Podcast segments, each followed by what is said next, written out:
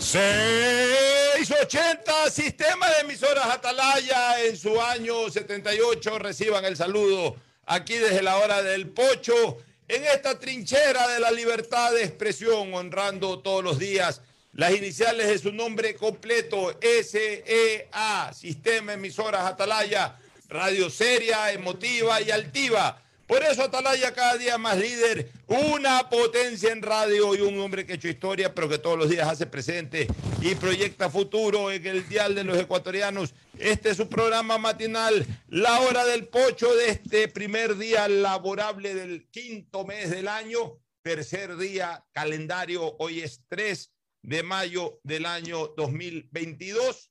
El día de ayer fue feriado, fue feriado eh, en reconocimiento al real día feriado que tiene el Ecuador, que es primero de mayo, Día, día Universal del Trabajo, pero como ya rezan la ley ecuatoriana desde hace algún tiempo, cuando el feriado es un viernes, perdón, cuando es un día de semana, se lo celebra ese día de semana. Eh, ¿Cómo es la cosa? Eh, no, se em, eh, el día de semana ya no se lo celebra, sino que se lo empata con el, fin con el viernes, y si es fin de semana, se lo empata con el lunes. Así es, ¿no? O sea, si un feriado es un miércoles, pasa viernes, pues ese miércoles se trabaja. Claro. Una vez hubo un problema con un primero de mayo, que salió un miércoles, declararon feriado el primero de mayo y, y, por cumplir la ley también lo empataron con el fin de semana. O sea, generó dos, dos días laborables feriados el primero de mayo. Fue por allá por el año 2019, antes de la pandemia, ¿te acuerdas? Porque en la pandemia, en la cuarentena, estuvimos en feriados 90 días pero justo creo que fue el 2019 o el 2018 que se armó un escándalo. Los empresarios salieron a decir que, millones de dólares que se perdían porque eh, hubo la confusión en la aplicación de la ley. Recién se había establecido ya como la ley, la ley de feriados, un año antes o pocos meses antes. Y entonces coincidió, ¿te acuerdas? Con un primero de mayo en que caía miércoles, martes o miércoles, y se declaró feriado el mismo día, porque primero de mayo es un día especial. Primero de mayo es un día en que la gente relacionada con los sindicatos sale primero de mayo, sea cual fuera el día, así sea domingo, sábado, día entre semana, con mayor razón, salen a desfilar, salen a hacer sus manifestaciones. Entonces se declaró feriado el, el primero de mayo, pero como ya existía la ley, se vieron obligados también a dar un feriado adicional pegado al fin de semana. Y entonces hubo dos días eh, feriados por el primero de mayo.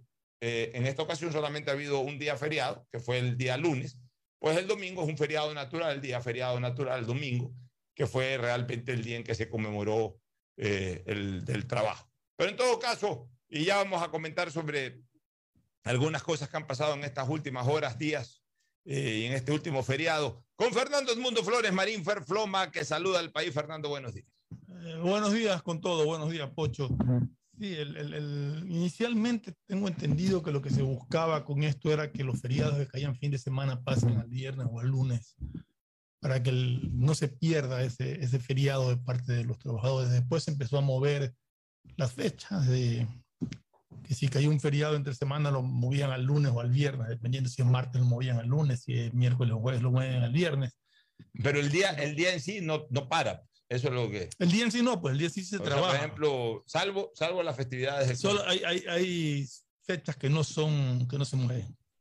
Navidad. Navidad, fin de año. Fin de año. Eh, tengo entendido que el 9 de octubre tampoco se mueve. El 9 de octubre no se mueve. Me parece, no estoy seguro.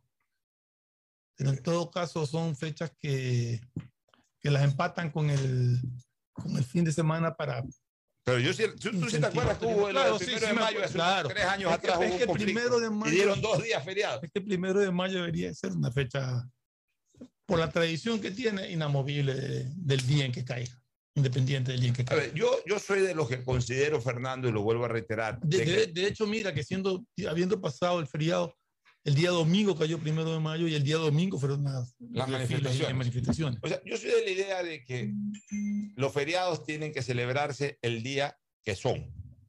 Este, si es entre semanas, se para. Cualquier día de la semana que salga, se para.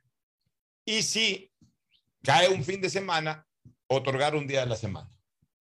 Sí, lo que yo, yo estoy de acuerdo con otorgar un día de la semana, pero el, el, el, o sea, 9 de octubre tienes que festejar el 9 de octubre. El concepto, el concepto lo hacen por, por, diría yo por dos motivos. Uno, por incentivar el turismo.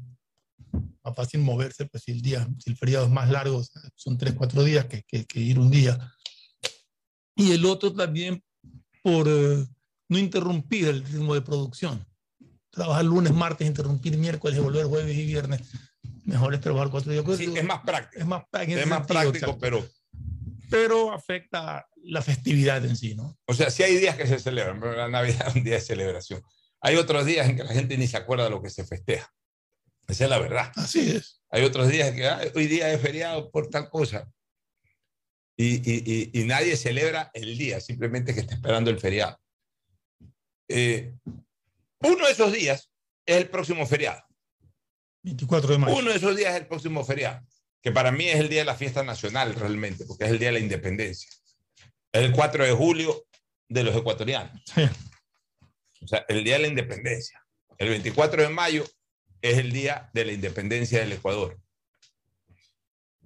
Y este 24 de mayo, o mejor dicho, los 24 de mayo, poca gente recuerda, poca gente recuerda la celebración nacional. Llega el 24 de mayo, nadie se acuerda de Sucre, ya nadie se acuerda de Calderón, nadie se acuerda de Córdoba, nadie se acuerda de Letamendi, nadie se acuerda de Oleri, nadie se acuerda del propio Simón Bolívar, que aunque no estuvo en el campo de batalla, y esto es importante también que se sepa, porque la gente con mucha comodidad dice, ah, no, ¿por qué le rinden homenaje a Bolívar si Bolívar no estuvo fajándose en el campo de batalla? Primero que Bolívar era el gran líder de la gesta independentista, segundo que la financiaba, y tercero, mucha gente no lo sabe, porque no, no han leído a profundidad la historia.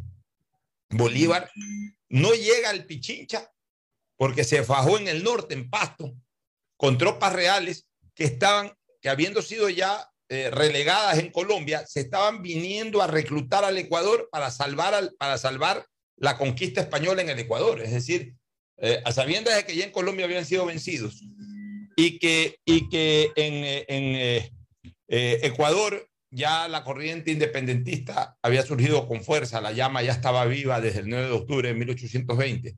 Entonces ya los españoles sabían que estaban a punto de perder el reino, el- la Real Audiencia de Quito y que Quito era su última trinchera prácticamente en Ecuador, pero era la capital de la Real Audiencia de Quito, entonces no podían perder Quito y se estaban viniendo los, los- eh, las tropas españolas que quedaron dispersas en, en Colombia, en lo que en esa época se llamaba Nueva Granada, se estaban viniendo a Quito y Bolívar los interceptó en Pasto y evitó, eh, tuvo que fajarse ahí con su tropa Bolívar, evitó que los españoles que, que venían de Colombia a reforzar a la tropa eh, eh, real acá a, a- a- a Quito puedan pasar y de esa manera Sucre y las tropas eh, eh, libertarias pudieron enfrentar en la, en la batalla del Pichincha a los que estaban obviamente defendiendo a la Real Audiencia de Quito en, en la capital de la República, en esa época no era la capital de la República, en la capital de, de- de- justamente de la Real Audiencia, que era la ciudad de Quito.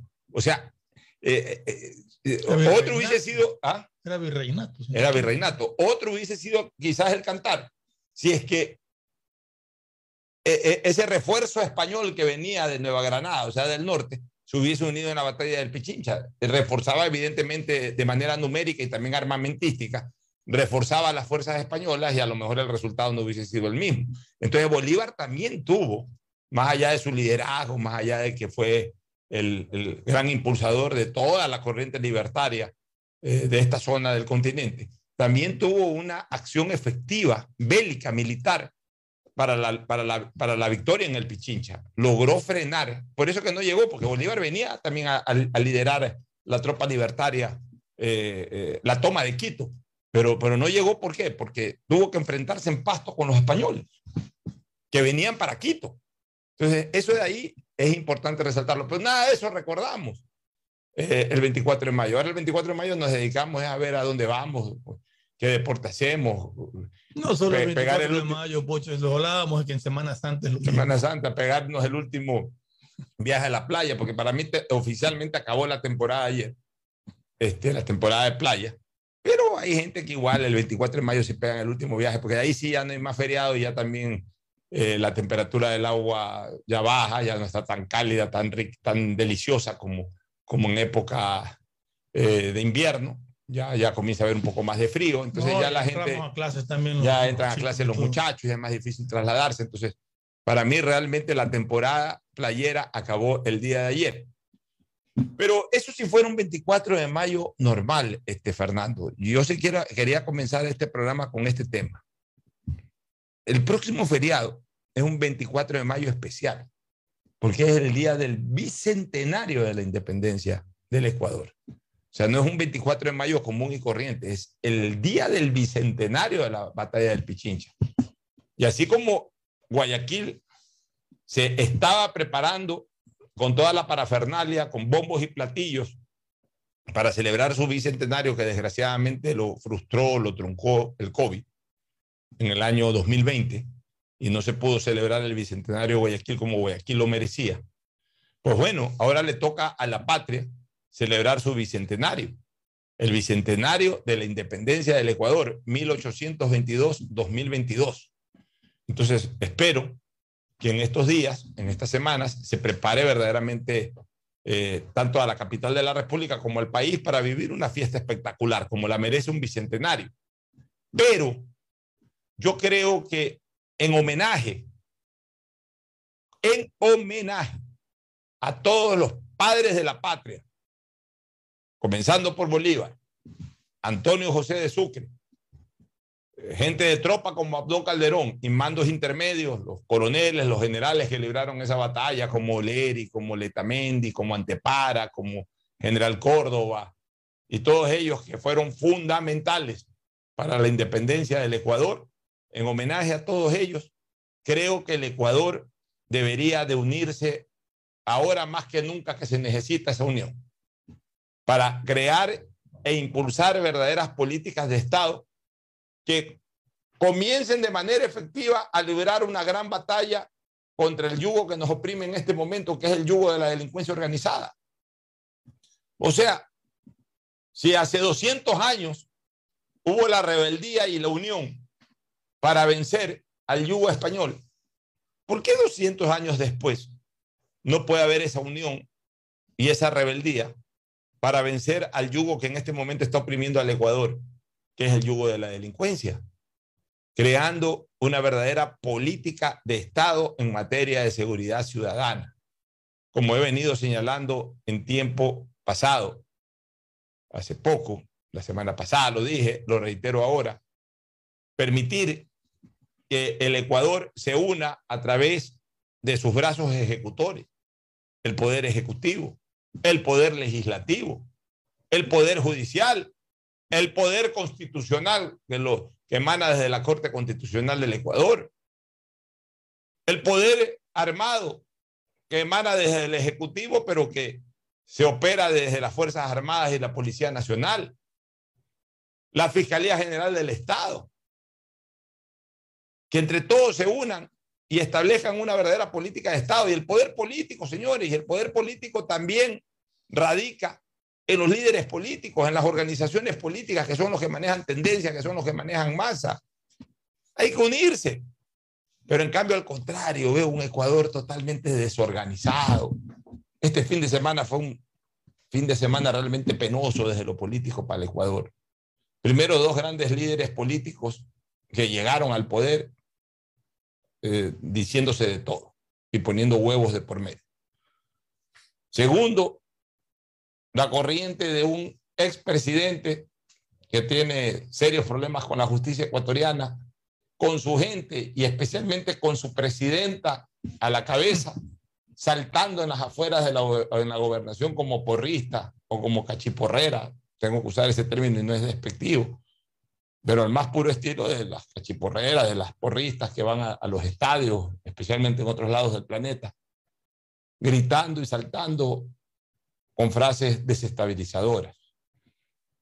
Eh, vergonzoso, Pocho, eso fue vergonzoso. Entonces, entonces, ¿qué está pasando en este país? O sea, en lugar de unirnos para luchar contra la delincuencia, cada día nos, desunimos más. Y esto, pues, ya es la transmisión verbal o física, o la evidencia eh, eh, física, la evidencia verbal de esa lucha terrible que se sostiene a nivel de redes sociales. O sea, el Ecuador está acuñando un sentimiento de odio entre las clases terrible.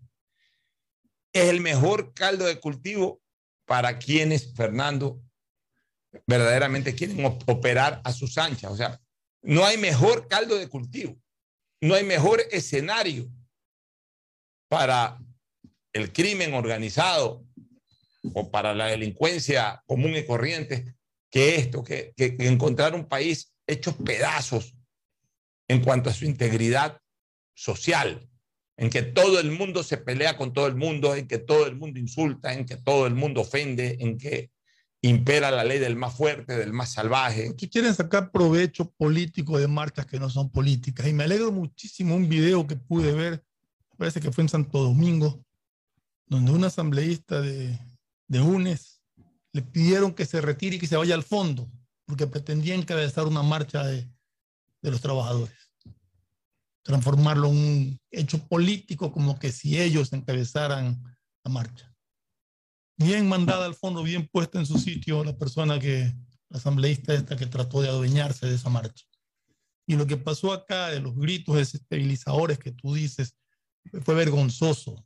Es vergonzoso escuchar esos, esos gritos, sobre todo por las palabras que usaban, los improperios que, que no son justificados. Es el mismo canto de cuando allá, pues, me parece que fue en 2019, cuando a Lenín Moreno, burlándose de su incapacidad física, le decían el patuleco va a caer. Ahora salieron con otra cosa, peor todavía, no sé si peor, igual de desastrosa, igual de vergonzosa. Yo creo que ya, ya, y, lo peor es que al frente de esa frase, saltando y arengando, está una persona que supuestamente ostenta y aspira a ostentar una dignidad política en este país. Bueno, eh, realmente eh, eh, es penoso todo, como penoso fue el cruce de, yo diría que hasta de ofensas entre dos líderes políticos de gran trascendencia nacional. O sea, el país no puede caer en eso a portas Primero, de celebrar el bicentenario de la independencia. Y segundo, en un momento tan álgido como el que nos encontramos en este momento. El país necesita retomar nuevamente la unión. Yo no digo la unión política, yo, yo jamás... Eh, recordemos que el 24 es el informe de la nación también. Así es. Yo no soy, yo no soy, yo no, yo no caigo en las utopías, en los sueños de perro, de pretender ver a un país totalmente unificado, todo el mundo abrazado. Es, peor, desde que existen las redes sociales, se descubrió la verdadera válvula de escape para el odio y para el resentimiento colectivo. O sea, antes no teníamos la magnitud ni la dimensión del resentimiento que hay en la sociedad. Hoy, con las redes sociales ya sabemos, ya, ya, ya escarbamos de que dentro de la sociedad hay un resentimiento y hay un odio en general, de todos contra todos y que escapa totalmente, ojo, a los niveles socioeconómicos. Aquí tú encuentras a salvajes, a resentidos, a odiadores que tienen, que pueden tener, que pueden gozar de muy buena economía, como aquellos que no la tienen. eso se sembró, Pocho. Eso. Y tú sabes bien, te lo digo porque tú sabes bien y lo he dicho ya dos o tres veces y lo vuelvo a, a decir. Cuando me preguntaste lo peor del gobierno de los 14 años de la Revolución Ciudadana, fue, te dije eso, dividir a los ecuatorianos, fomentar el odio entre los ecuatorianos. Yo no lo sé, este, Fernando, ahí quizás discrepe un poco contigo. Puede ser. Yo creo que ya es la naturaleza humana, porque eso lo vemos también en los hinchas del fútbol, que no tienen nada que ver con, con el tema político. Tú escribes una cosa de fútbol y te contesta un adversario eh, deportivo, hablemos así, pero oye imbécil, oye idiota, Oye, o sea, ¿sabes qué? Ya es la natural, es la formación que hemos tenido en, estos últimos años, en general, en estos últimos 20 o 30 años. Eh. Las nuevas generaciones, desgraciadamente, son confianzudas, son atrevidas, son malcriadas.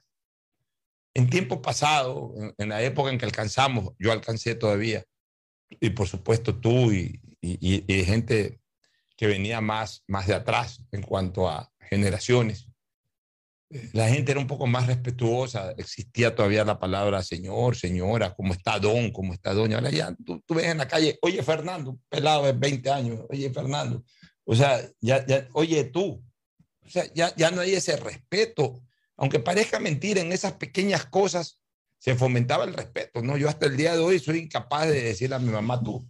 Oh, mi hija me tutea. Ya, nosotros hemos aceptado eso, pero, pero, pero bueno, por lo menos esas son aproximaciones que no son criticables mientras se manejen en el campo del respeto. Pues tú puedes tutear a otra persona, antes no solía ocurrir aquello. Tú puedes tutear a otra persona en el marco del respeto, pero eso de que tú ahora escribes una cosa y te contestan, oye, estúpido, oye, imbécil. Ah, bueno, pero la verdad es que cuando tú escribes algo en Twitter estás expuesto a... Pero es, que, pero es que eso te demuestra, eso te demuestra la falta de respeto, la falta de consideración, la falta, o sea, eh, eh, cómo está hoy congestionada la sociedad con tanto odio, con tanto irrespeto.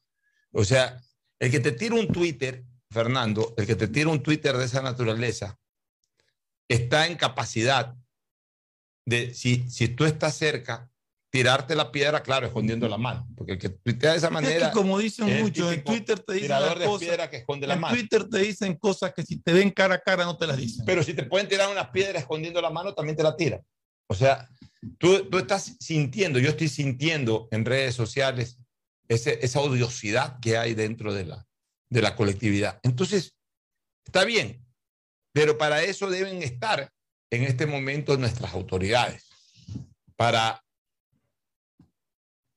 de manera tranquila, de manera con, mucha altura y, tratando de entrar en la menor conflictividad posible, llevar a cabo sus misiones de Estado, en todo ámbito, en todo ámbito, líderes políticos, gobernantes eh, de toda naturaleza, deberían de mantener siempre un, un, nivel superior que nos permite en un momento determinado encontrar una unión. No estamos de acuerdo completamente. O sea, el nivel del debate que tienen que tener los líderes políticos tiene que ser de respeto. Tú puedes confrontar con respeto, tú puedes discrepar con respeto, no tienes por qué ir a la ofensa. Y sobre todo en un momento actual en donde necesitamos, Fernando, unión. O sea, mientras este país esté desunido, no se va a poder establecer una política de Estado en temas de seguridad ciudadana. Y mientras no haya una política de Estado en temas de seguridad ciudadana, esto no va a tener componte. Y esto va a ir de cada, cada día de mal en peor. O sea, mientras no haya un, una Asamblea Nacional que reforme las leyes, mientras no haya una Corte Constitucional que hable un mismo idioma con el Ejecutivo para el control en las calles de la seguridad ciudadana, mientras no haya una fuerza pública que sienta la seguridad de poder actuar, también de filtrar a su interior a malos elementos, pero de poder actuar en beneficio de la sociedad, mientras no haya tampoco una actitud de la justicia de poder entablar un solo mensaje en favor de la ciudadanía con las otras entidades del Estado, esto no va a cambiar. Es que estamos partidos por todos lados. Como ya le hemos calificado en su momento, verdaderas torres de Babel en materia de seguridad ciudadana. O sea, estamos llegando al bicentenario de la independencia del Ecuador hablando todo el mundo idioma distinto. Aprendimos de la madre patria un idioma, el idioma castellano. Ya, pero resulta que en temas de seguridad ciudadana hablamos mil y un idiomas. Cada quien habla un idioma distinto, nadie se entiende y esto no va a mejorar. Mira tú, eh, por ahí leí, eh, vi como siempre, desgraciadamente, yo ya a las cinco y pico de la mañana que ya prendo el televisor para esperar los noticieros, ya automáticamente mi mente comienza a preguntar con qué desgracia amaneceremos hoy. ¿Con qué acto violento amaneceremos hoy? Dicho y hecho. Es que es todos los días, o sea, no es que un día pasamos sin tener información nueva al respecto, es todos los días ya un bombazo por ahí en, en mi lote, un bombazo. Tiraron abajo prácticamente la fachada de una casa con un bombazo. O sea, ahora se están poniendo de moda las bombas. O sea, cada día avanzamos más en viejas películas de otros, de otros lugares que aterrorizaron en esa época a esos países. Ahora nos estamos aterrorizando acá con bombas, con bombas artesanales, con bombas eh, que, que, evidentemente pues causan, causan eh, temor en la ciudadanía. En Urdesa también no fue un bombazo, pues así mismo asaltos, que, que vi ahí reportajes, algún asalto en Urdesa. O sea, por cualquier lado Da lo mismo vivir en, en Milote que vivir en Urdesa o que vivir en cualquier lado. O sea, ya hoy la delincuencia no está empotrada en uno o en algunos sectores de la ciudad, sino que ya en este momento el escenario de actuación de la delincuencia es ciudad abierta, país abierto. Ya, cuestión de que las autoridades, como hemos venido pidiendo desde hace mucho tiempo en este programa, pongan mano fuerte. Cada vez escapa más del control de las autoridades la, la violencia. Y, y, no vemos y seguimos pensando en lo mismo. Yo, está el ejército en las calles, supuestamente está la policía, han llegado policías, incrementado el número de policías y todo, pero seguimos viendo, como tú dices, que todos los días nos encontramos con algún acto violento que haya pasado. Y hasta en el tránsito, Pocho, o sea, ver ese accidente en que salieron heridos como 8 o 10 eh, miembros del Ejército Nacional porque le, un individuo a toda velocidad chocó el bus en que ellos se transportaban. Oí en el video a un testigo decir que ese carro venía como loco a una velocidad descomunal, pasándose todas las luces rojas. ¿A cuenta de qué y en dónde? Estaba en, acá, en Aguirre y Machala, una cosa así, una, no era, pero era de noche. En pleno centro. Sí, fue, no, sí, fue aquí, no, no me acuerdo Y, bueno, exactamente y, la y- dirección. y una vez que chocó el tipo, ¿se lo identificó en calidad de qué? ¿Venían no, leí la- no, no, no, en la noticia no leí nada más que de- del choque y más que nada me estaba la- viendo la información de los militares heridos. O sea, una, una desgracia de que gente que va a cumplir con un deber de ayudar a la ciudadanía a combatir delincuencia sea víctima de un loco en el volante que viene irrespetando luces rojas y, y a, y a toda velocidad. Ya, pero es que, a ver, pero no es normal No es normal, a mí también me un parece tipo, raro. a ver, que un tipo venga a toda velocidad pasándose rojas en, en un lugar muy menos eso es lo que escuché en el que video. sea de noche o Eso lo escuché en el video. Ahí caben dos cosas.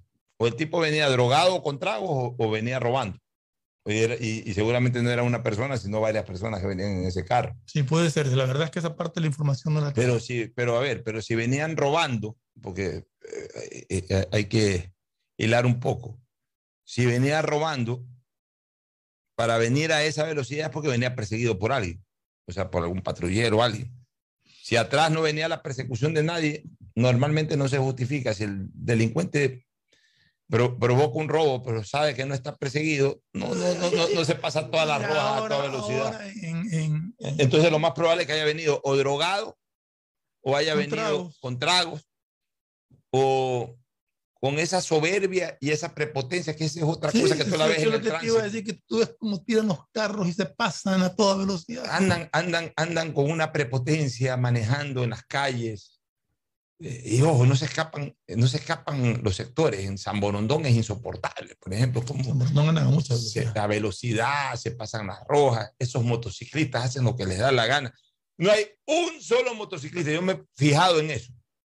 No hay un solo motociclista que respete la roja. Pues, e- esos que, que llevan comida y los que no llevan comida también, no hay un solo motociclista, por Dios, que respete la luz roja. Y hay montones de motociclistas circulando por Ya, carros que se pasan la luz roja, pero a millares surgir como, como la letra de nuestro himno. muchos ciclistas en contravía. Ciclistas en contravía. Todo el mundo está haciendo lo que les da la regalada gana. Cada día perdemos la estética de ciudad y esto se convierte en una verdadera selva. Oye, Esto se convierte en una verdadera selva por todos lados. hay sectores con ciclovías y prefieren andar en contravía por la, por, por la avenida donde van los vehículos. Es una selva por el lado de los agresores, hablo de los delincuentes, los que actúan violentamente, pero también es una selva por parte, entre comillas, de la ciudadanía de bien, de los que no son delincuentes, pero que hacen lo que les da la gana igual y, y generan un desorden terrible. y, y que respetan, porque tú ves el irrespeto total a las normas de tránsito. En este caso estamos hablando con parqueados en doble columna. Tienen, tienen el, el- el- el parqueo libre, pero no se meten al parqueo porque hay un, hay un, un parquímetro ahí. Entonces prefieren parquearse, obstaculizando el tráfico en la calle, obstaculizando los que están parqueados haciendo columna atrás, se bajan, van a comprar, dejan el carro botado. O sea, un irrespeto total. Estamos a punto de celebrar el bicentenario de la independencia. ¿Somos verdaderamente independientes? No, porque una población que cada día se aleja más de la seguridad jurídica, de la ley y del orden, es una ciudad o es un país, mejor dicho, esclavo. Es un país esclavo del desorden. Es un país esclavo de la delincuencia. Es un país esclavo del mal vivir. Entonces, realmente, queríamos independencia hace 200 años, la logramos.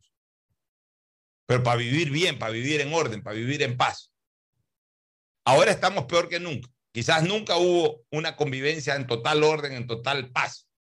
Pero ahora estamos peor que nunca. Ahora estamos en un extremo, en un extremo totalmente distal a eso. Y lo peor es que no vemos visos de solución. Nos vamos a una pausa y retornamos con, con otras temas. El siguiente es un espacio publicitario apto para todo público.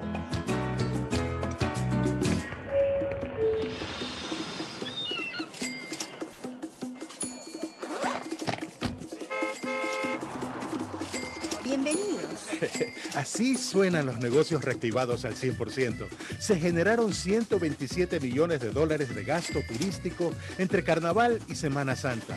Gracias al esfuerzo de todos, hoy estamos viviendo un Ecuador 100% reactivado. Gobierno del Encuentro. Juntos cumplimos. Si estás en tu auto, seguro sigue tarareando esa canción de na, na, na, na, na, na o preguntándote qué comerás al llegar a casa. Nosotros también. Aprovecha este momento y ponte al día en tu matrícula vehicular con Pacific Card. Parquea, ingresa a tu banca virtual y difiere tu pago hasta 12 meses con intereses. O sigue largo y paga en efectivo en tu banco aquí más cercano o nuestras ventanillas. Si eres empresa podrás pagar con débito tu cuenta en nuestro Cash Management. Solo tu banco banco tiene todas las opciones que necesitas para darle luz verde a tus paseos con tu matrícula vehicular al día. Banco Eso es bienestar para ti y tu familia.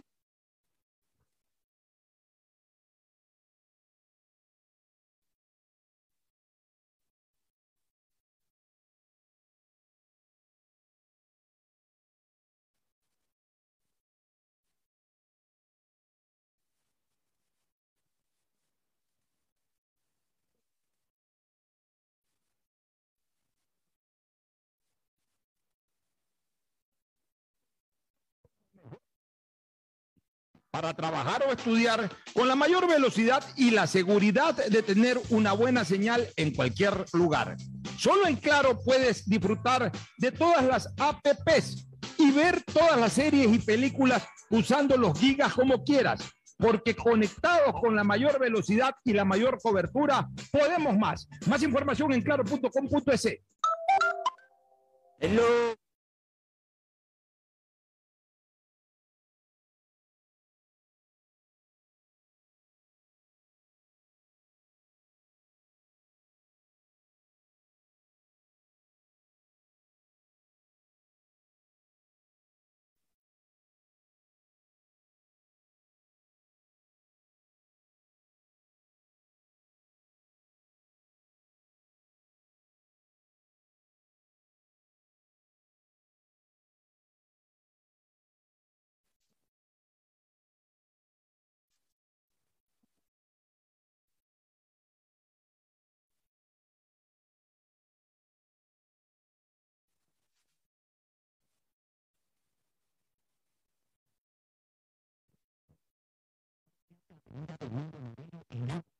La calle Cuenca, capitán.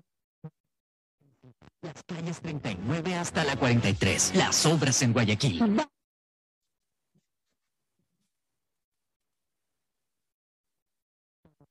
la pavimentación de calles, construcción de aceras, bordillos y la arborización en todo este sector, para beneficiar así a todos sus habitantes, mejorando su movilidad. Las obras se ven en todo Guayaquil, porque tu bienestar siempre es primero. Alcaldía de Guayaquil. Estoy cansado de ver a la gente morir víctima del exceso de velocidad. A mayor velocidad, peores son las consecuencias. De todos los traumas que sufrió Mariana, la fractura de cráneo la dejó con pocas posibilidades de sobrevivir. La situación pudo ser diferente. Al mantenerse por debajo del límite de velocidad, el conductor podría detenerse a tiempo y Mariana podría reunirse con su familia en esta Semana Santa. La velocidad mata.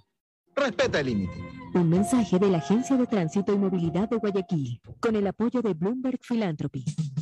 El mejor sabor guayaco en Pollos a la Brasa Barcelona, Sucre y Boyacá, Sucre y Pichincha, Vaquerizo Moreno el 9 de octubre, El Fortín en La Rotonda. Gran atención, los mejores precios y la venta de entradas para los partidos de Barcelona. El mejor sabor de la comida está en Pollos a la Brasa Barcelona. Por la sazón, por la buena atención y por lo que aquí se venden las entradas. Lo recomienda Ángel Encalada. Once camisetas y por dentro un corazón que late al son del grande y del pequeño Ecuagen, medicamentos genéricos de calidad y confianza a su alcance. Ecuagen, una oportunidad para la salud y la economía familiar. Consuma genéricos Ecuagen. A mamá y papá siempre hay que consentirlos, amarlos y premiarlos. Porque mamá y papá lo merecen todo. Y con Mole el Fortín podrás llevarte a casa un espectacular Cherry Tigo 2 para disfrutarlo en familia. Además, podrán ganar órdenes de compra y fabulosos electrodomésticos. Ven, visita y compra en Mole el Fortín y participa por estos extraordinarios premios. Recuerda que en promociones Mole el Fortín te conviene. Auspician La Ganga y Mueblería Palito. Hello.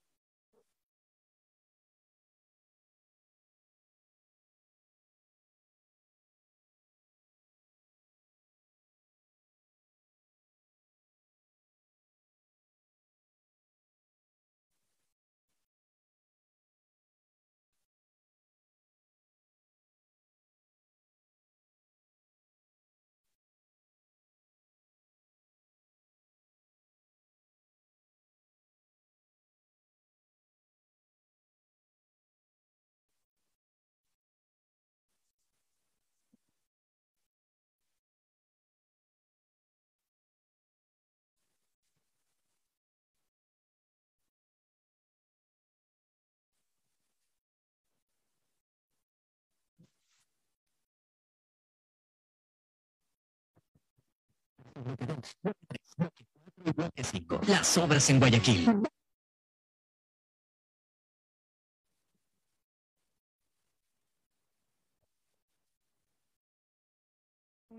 Con la mayor velocidad y la seguridad de tener una buena señal en cualquier lugar.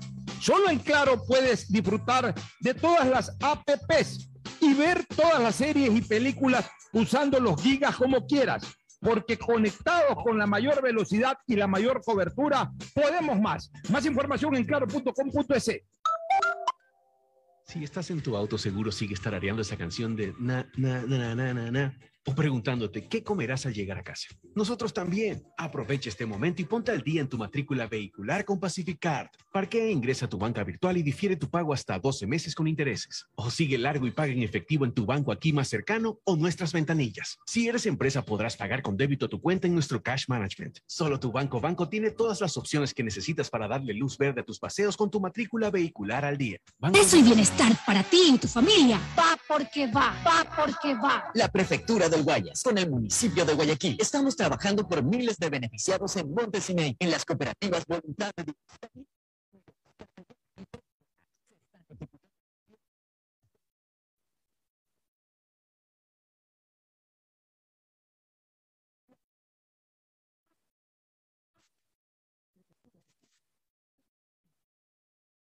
En Banco Guayaquil tenemos una nueva app y la hicimos pensando más como tú. Por eso, ahora puedes hacer tus transferencias en menos pasos. Los pagos de siempre ahora los realizas con un botón, mucho más rápido. E incluso puedes revisar tu ahorro y gastos del mes para ayudarte con tus finanzas. Todo esto donde estés. Esta no es la nueva app del banco. Esta es una app más como tú. Descárgala, actualízala, pruébala. Banco Guayaquil. Primero tú. Hay sonidos que es mejor nunca tener que escuchar. Porque cada motor es diferente. Desde hace 104 años, Lubricantes Gulf mantiene la más alta tecnología y calidad en línea de aceites para motores a diésel y gasolina. Está hecho con una fórmula especial para dar excelente protección a todo tipo de motores, evitando el desgaste prematuro de pistones, anillos y árbol de levas ayudando a mantener limpio el motor y libre de depósitos que se forman por las altas o bajas temperaturas. Dele a su motor lo que se merece. Lubricantes Gulf, la más alta tecnología en lubricación. 104 años preservando la vida de su motor. Lubricantes Gulf. Gulf es más lubricante.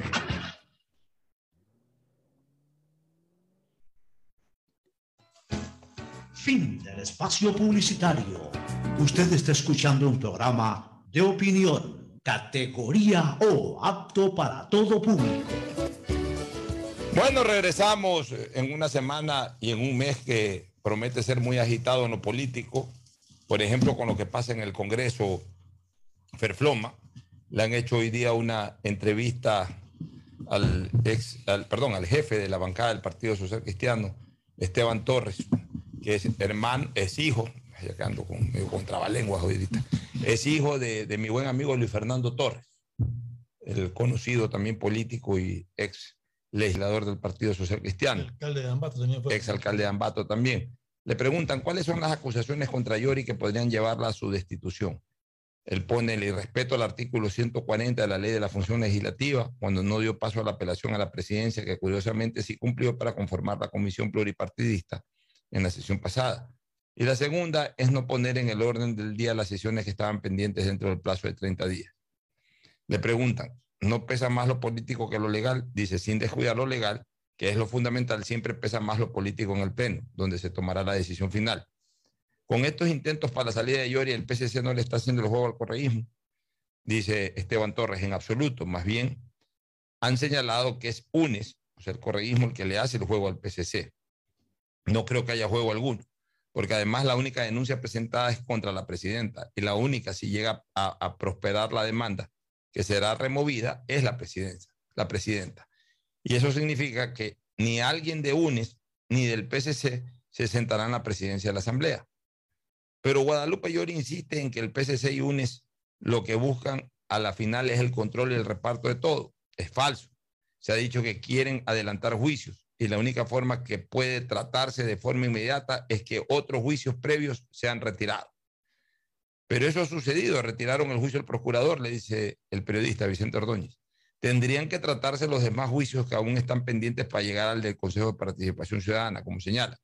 Y si son destituidos los miembros del Consejo de Participación, los reemplazan personas elegidas en las juntas. Es decir, no es que el Pleno del Parlamento tiene una nueva mayoría y la potestad para nombrar personas para ese Consejo. Y quien realmente tiene el Consejo es el gobierno, que se tomó con policías ante una remoción ilegal, sostiene Torres. El objetivo no es tener un contralor, un procurador o un fiscal a la medida, le pregunta a Vicente Ordóñez. En absoluto, nosotros no hemos puesto juicio político ni al Contralor, Procurador, ni a la fiscal. De hecho, hemos respaldado el archivo del juicio al Procurador y al Contralor. El único, el único interés que tendríamos es que en las designaciones que realice el Consejo de Participación vayan personas que cumplan requisitos y que sean ilustres, que no se presten ni para abusos, ni persecuciones, ni para ilegalidades. ¿Cuál fue el pecado de Yori? Le pregunta al periodista. Haberse entregado al gobierno cuando ella en su derecho decidió hacer todo eh, a lo que desde Carondelet la obligaban, perdió la confianza y rompió un equilibrio curioso que había hasta diciembre entre las fuerzas políticas con la presidenta Yori. Pero, pero el rato que demostró que quería cumplir la agenda del gobierno, empezamos a, empezamos a pensar mal. ¿Por qué, ¿Por qué alguien se entregaría al gobierno sin tener nada a cambio? Ahí perdió la confianza. Bueno, y de ahí hay una serie de preguntas más, pero eh, sobre lo que ya he dado lectura, me quedan algunos temas por comentar.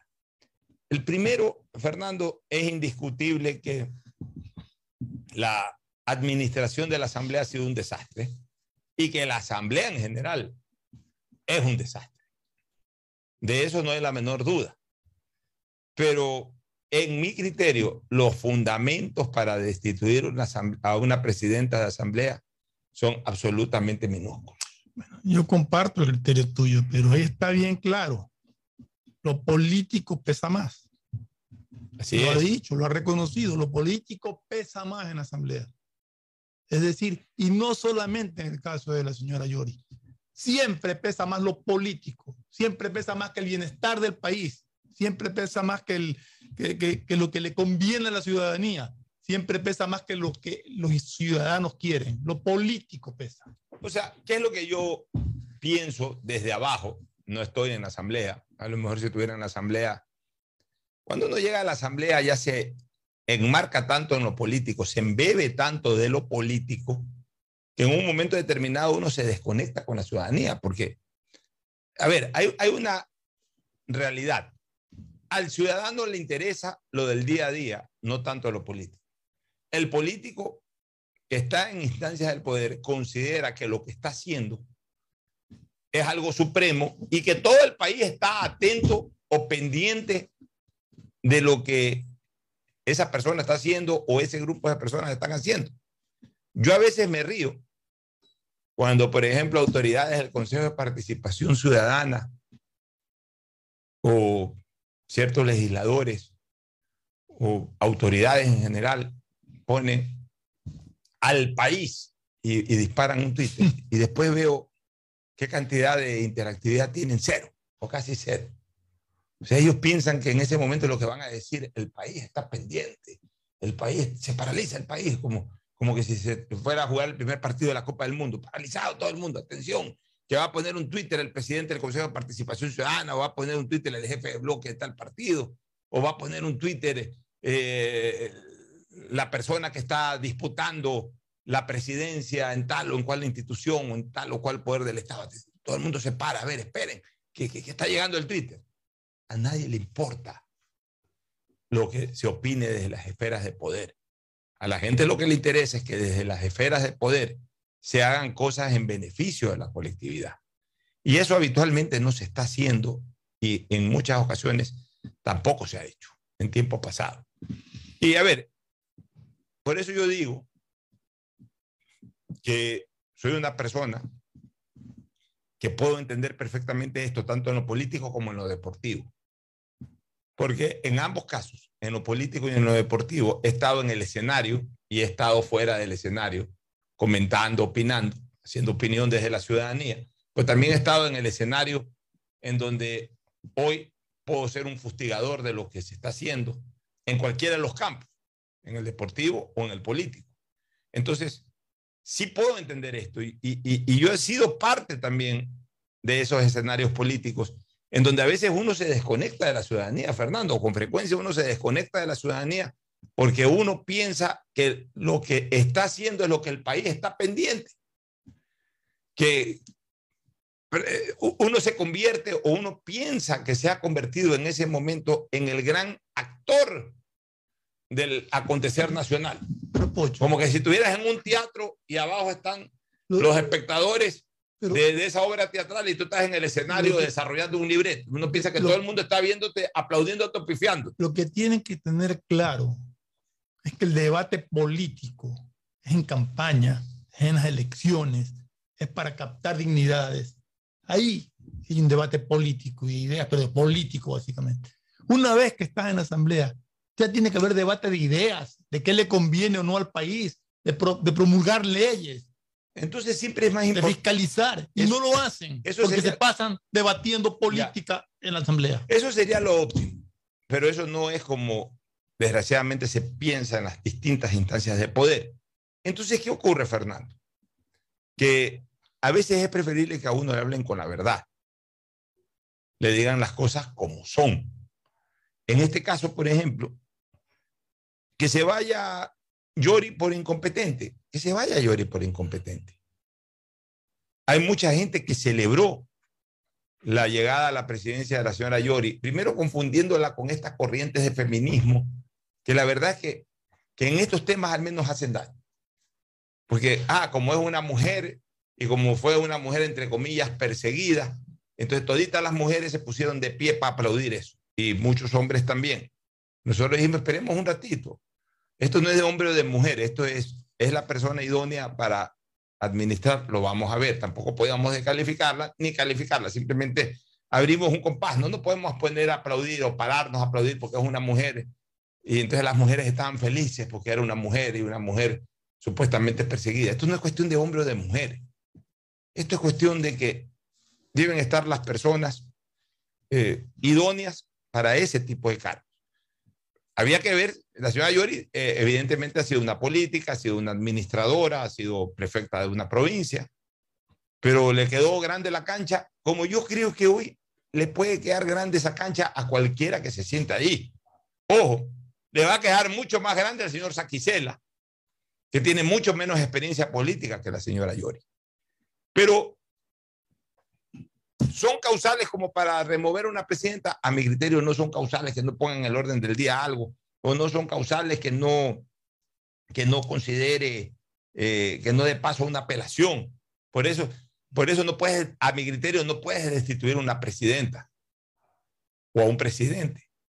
O sea, son cosas absolutamente minúsculas como para por aquello destituir a un presidente o a una presidenta de una asamblea. Pero lo que evidentemente más me llama la atención es de que se quiera esconder el hecho de que se quiere tomar un control total de la Asamblea por parte de quienes hoy ejercen una mayoría. O sea, el dejarlo ahí a Saquicela y el dejar al resto de los miembros del CAL no habla bien de esta decisión política que están tomando. Porque tenía que haberse evaluado a todo el cuadro dirigencial de la Asamblea porque el CAL en su generalidad es absolutamente responsable del caos por el que vive esa asamblea, por el que pasa esa asamblea, a la par con la presidenta de la asamblea. Deberían haber sido todos, pero ¿por qué no se van todos? ¿Saben por qué no se van todos, Fernando? Justamente por eso, para evitar el qué dirán. Es que si se van todos y entonces reemplazamos a esos que se van con nuestra gente, con nuestros asambleístas, con los asambleístas de los que constituyen hoy la mayoría que están removiendo a la señora Yori, entonces la gente va a decir, ah, para eso sacaron. Pero claro, no la sacamos gratis a la señora Yori. Primero, al que está abajo, lo llamamos para que jure la bandera. Entonces conquistamos al que está abajo. Al final de cuentas, terminamos gobernando, en el pensamiento político, terminamos gobernando con etiqueta ajena. ¿Qué es el asunto? Entonces, claro, Saquicela, que es un hijo político de nadie, ni sé, ni siquiera recuerdo el nombre concreto del señor, no es Iván, porque Iván es el de la corte. Virgilio. Virgilio Sarquicela. Virgilio Sarquicela. Que entiendo que es de la izquierda democrática o, de Pachacute. Independiente, o de independiente, independiente, que se abrió del bloque este de, de, que se habían unido al gobierno. O sea, no es hijo político de nadie. Es etiqueta ajena, pero gobierno a través, o gobernamos a través de esa etiqueta ajena. Porque ese señor Saquicela, para que voten a Yori y para que no lo voten a él y no voten al resto del CAL, ese señor ya juró la bandera de esa mayoría.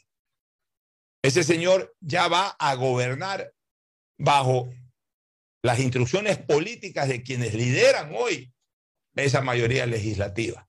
A mí me llama la atención. Entonces, las cosas hay que decirlas de frente. A mí me llama la atención algo, Pocho, porque habla de que la presidenta Yori empezó a cumplir con la agenda del gobierno y se alineó al gobierno. O sea que si no están alineados con ellos, no valen. Si se alinean con el gobierno, hay que sacarlos. Si se alinean con nosotros, aquí nos quedamos. O sea, es una manera media rara de interpretar la política. Es que hay cosas en política que no las pueden esconder las palabras. Hay dos frases políticas, legislativas, con las que yo me voy a quedar siempre. Las prefiero a, este tipo de declaraciones. Oh, yo le tengo un enorme cariño a Esteban. Hablo de Esteban Torres. Lo conozco desde jovencito, cuando el papá lo llevaba a la asamblea, y yo le tengo un enorme cariño, pues, un inmensurable cariño a Luis Fernando. Para mí, Luis Fernando Torres, hace rato debió haber sido candidato a la presidencia por el Partido Social Cristiano. Creo que lo relegaron a él en el siglo XXI como al doctor Heinz Meiler en el siglo XX. Por eso yo siempre le digo al Flaco Torres, desgraciadamente tú eres el Heinz Meiler del siglo XXI. Con todo el talento que tienes, con tu experiencia política, con tu carisma, tú debías haber sido candidato a la presidencia de la República por el Partido Social Cristiano, pierdas o ganes hace muchísimos años atrás. De hecho, recuerdo que en el año 2009 yo era todavía integrante de la directiva del Partido Social Cristiano, todavía era afiliado al Partido Social Cristiano. A inicios del 2009 yo fui de la línea que promoví la candidatura del, eh, dirigente político Luis Fernando Torres para la presidencia de, de, la República, cuando hubo lo del cambio de constitución y nuevamente todo comenzó de cero. Ya había muerto León Febres Cordero, decidió no ir eh, como candidato a la presidencia Jaime Nebot, y por ahí Cintia Viteri, que ya había sido candidata presidencial, estaba en otra cosa o, o, iba de nuevo como candidata a la, ya en este caso a la Asamblea Nacional. De hecho, fue como candidata a la Asamblea Nacional, o sea, decidió ir por la candidatura a la Asamblea Nacional. Entonces consideré, junto a otros prestantes, compañeros en esa época de partido, yo era parte del Partido Social Cristiano y parte de la directiva del Partido Social Cristiano, consideraban de que tenía, que, que, que tenía el Partido Social Cristiano que poner candidato a la presidencia de la República y que el único realmente en ese momento con todos los perfiles para ser candidato a la presidencia era Luis Fernando Torres. Hubo otra corriente que consideró que no era importante y que no era, sobre todo, estratégico poner candidato a la presidencia de la República. Y finalmente se impuso esa corriente al interior del Partido Social Cristiano no se presentó candidato propio a la presidencia. Pues yo siempre he considerado que el flaco Luis Fernando Torres tenía que haber sido candidato a la presidencia de la República en algún momento. Pero indistintamente de retirado la política. No, está en Ambato, entiendo, dedicado a sus temas particulares y un político nunca se retira. Este, pero más allá del cariño personal que le tengo a Esteban y que le tengo a su padre, hay cosas que no se pueden esconder con palabras. Y yo decía, yo prefiero que las cosas salen claras como las habló de la cadena o como las habló Bucarán. Hablo de Abdalá, como las habló de la, de la cadena en el año 83 cuando que sí, que y en el reparto, en el reparto, sí, nosotros no queremos migajas, queremos la troncha, ya. Lo dijo criollamente, hasta vulgarmente, lo dijo a la plena. Y después cuando Bucarán le comenzaron a preguntar por el pacto con el Partido Social Cristiano y no quiso caer en mucho detalle y no quiso andar enredando las cosas, o sea que pacté porque me dio la regalada gana y punto. Se acabó, ya, que quede de frente las cosas. Pero esto de que sí, que no, que mire que nosotros no vamos a poner a nadie, que por eso queda el vicepresidente, ya lo llamaste a jurar la bandera. Ya lo llamaron a jurar la bandera. Entonces, claro, ese vicepresidente con ansias, con ambiciones de llegar a la presidencia, entra en el plano de yo no fui. Cuando tú también fuiste, como fue la segunda vicepresidencia, como fueron los vocales del CAL, todos son los responsables de una pésima administración en general y, un pésimo, y de un pésimo rendimiento de la Asamblea, más los asambleístas también, más los bloques también, más la conducción política en este país por todos lados que, que realmente es decepcionante. La señora Yori, por mí que se vaya mañana mismo de la presidencia de la Asamblea. Ni ató ni desató en esa Asamblea. Por lo que no me parece justo es que solamente se, si ya van a, generar un, una acción de destitución, porque esta comisión evaluadora es para destituirla, por lo menos hubiesen evaluado a todos. Y por último lo hubiesen destituido solo a ella, porque pues, hasta hay que guardar un poco la forma. Ok, vamos a evaluar a todos. A ver, esta señora ta, ta, ta, ta, ta, ta, como decía el profesor Girafal. Eh, este señor Sanquisela, no, no, no, sí, ya no tuvo la culpa aquí, no tuvo la culpa allá. Bueno, por lo menos, ¿sabes que Evaluaron a todos y la única culpable fue. Pero acá resulta que de entrada la única, culpa, la única que hay que perseguir y la única que hay que destituir es a esta señora York. ¿Por qué? Porque ya el segundo juró la bandera. Y obviamente los otros miembros del CAL también ya juraron la bandera. Esa es la verdad. Entonces, eh, ahí es cuando uno dice, definitivamente, en, en, en, en, todo lo que es la política ecuatoriana no hay eh, el menor grado de transparencia. Todo, todo, todos creen que pueden confundir a la ciudadanía, pero la ciudadanía hoy es muy difícil. A ver, no es que no la confunden, no le importa a la ciudadanía. Nosotros porque hacemos estas reflexiones políticas, a la ciudadanía no le importa. La ciudadanía le da lo mismo que mañana esté Quisiela, que llori y después que esté el portero del Congreso o de la Asamblea le da exactamente lo mismo, porque esa Asamblea no va a estar ni desatar con nadie. O sea, todo esto es para empeorar. Acuérdense lo que digo, todo esto es para empeorar más la relación ejecutivo, legislativo y para enredar más la labor de la Asamblea. O sea, la Asamblea se va a dedicar a una serie de instituciones de aquí en adelante.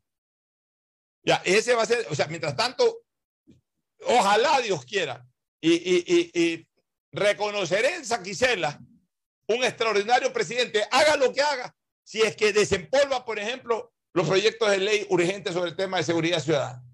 Ojalá. Por último, que haga lo que le da la gana a la Asamblea, que destituyan a todo el mundo, que hagan lo que le dé la gana, que juicien a todo el mundo, que, que hagan lo que les dé la regalada gana. Pero por lo menos que en temas de seguridad ciudadana se actúe concordantemente en una sola política de Estado con todas las entidades del Estado. Y una de las cosas que hoy se necesita con urgencia es que esa asamblea desempolve los proyectos relacionados con la seguridad ciudadana. Pues ni siquiera eso hace. No lo hizo Yori, porque no quiere sesionar, pues sea que la destituyen. Ojalá lo haga Saquicela, que ya va a tener una mayoría aparentemente consolidada. Pero claro, ahí queremos ver, ahí queremos ver el comportamiento de los bloques. Ahí queremos ver el comportamiento de algunos de los bloques que hoy está haciendo mayoría para destituir a Yori. A ver si el tema de seguridad ciudadana se alinea con el Estado. No se va a alinear con el Estado. ¿Habrá algún bloque ahí que no se alinee con el Estado en temas de seguridad ciudadana? Porque a lo mejor lo que les está conveniendo es lo que está pasando. Ojalá no tengamos que decir como ese viejo refrán popular, ¿no? Veremos, dijo el ciego y nunca vio. Ojalá. Bueno, vámonos a la pausa para retornar con el deporte, ¿te parece? Sí, porque hay bastante. Hay bastante, Copa Libertadores, hay Copa de Champions. Eh, de ahí, pues a nivel de, de política, ya estas discusiones vanas entre líderes políticos que yo prefiero ya ni comentar, mi querido Fernando. La verdad es que hay cosas que a veces, como tú dices, es preferible no comentarlas, cosas que, que te causan sorpresa y desilusión a veces, pero en todo caso, ojalá que se retome el camino de, de, la cordura en cuanto a política, que, se piense en el país, que se piense en los ciudadanos, que se mire siempre en procura del bienestar común y no de intereses políticos. Ojalá algún día el país dé ese paso.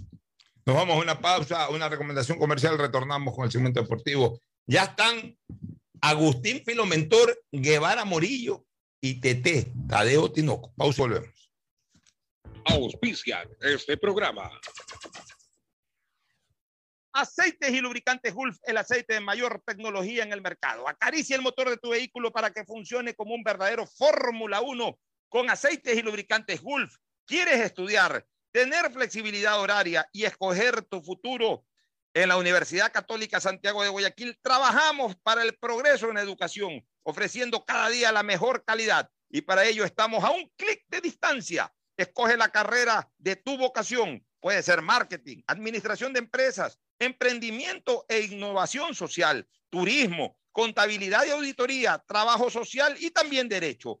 Consulta en nuestra página web mayor información y esquemas de admisión. Universidad Católica Santiago de Guayaquil, formando siempre líderes. En Banco Guayaquil no solo te estamos escuchando, estamos trabajando permanentemente para hacer cada una de tus sugerencias, porque lo mejor de pensar menos como banco y más como tú es que lo estamos haciendo juntos. Banco Guayaquil, primero tú. Elegimos conectarnos con la mejor red del país para trabajar o estudiar con la mayor velocidad y la seguridad de tener una buena señal en cualquier lugar. Solo en Claro puedes disfrutar de todas las APPs y ver todas las series y películas usando los gigas como quieras, porque conectados con la mayor velocidad y la mayor cobertura, podemos más. Más información en claro.com.es. Ya son 50 años.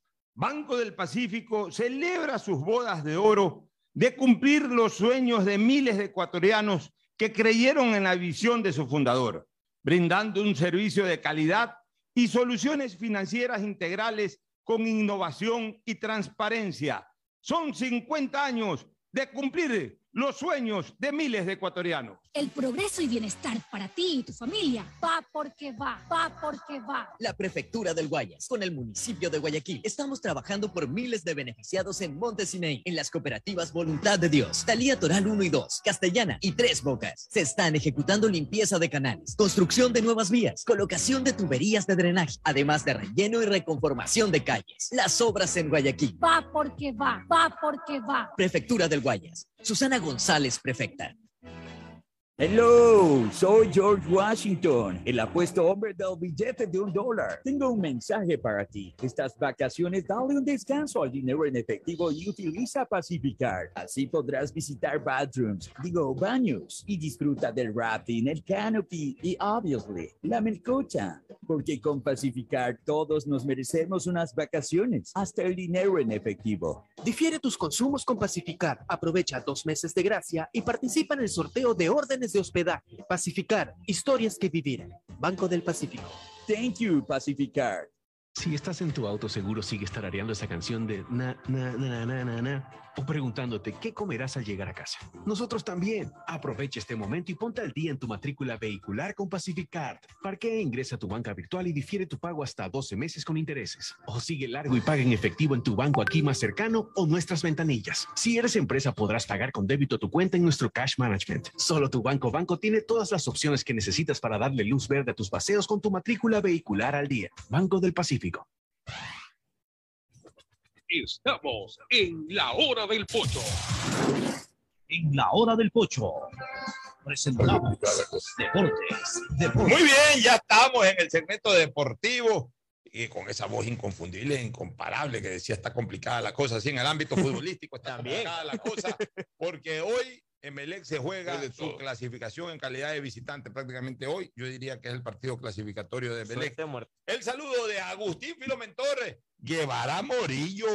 Muchas gracias, un saludo muy cordial. Pues en esta semana aparentemente corta hay que saludar a las mamás, a las mamacitas que se merecen lo mejor. Increíblemente, es el se nos segundo vi- domingo de mayo, se nos domingo, vi inmediatamente, así que por lo tanto prepararse es como la Navidad, pues a veces hay que tener su regalito, toda aquella manifestación que siempre es eh, muy agradable, por supuesto. Ir a librería Cervantes, la amiga de los estudiantes. Ahora, ahora, ahora que comienzan las clases, hay que comprar libros, hay que comprar cuadernos, hay que comprar lápices, plumas, librería Cervantes. en Aguirre y Escobedo. Igualmente, pues el Grupo Cervantes en el kilómetro 5 y medio de la Vidaula. Estamos con Tadeo Tinoco, que él está a punto con toda la información de lo que va a pasar hoy. También juega el 9 de octubre. Correcto que sí, ¿cómo están? Buenas tardes. También está el partido del 9 de octubre que también le urge una victoria para tratar de levantar algo la cabeza. Recibe al DIN Deportivo Independiente Medellín en el Hokkaido de Manta El y un Emelec. ¿eh? eh, sí, y un Santos que en cambio viene, ya llegó a Guayaquil. Viene primero a Guayaquil para el día de mañana, recién en horas de la noche, viajar a Quito para visitar la Universidad Católica el día jueves. Lanús llega hoy en horas de la tarde en cambio. Oiga, hay una cosa que es real, ¿no?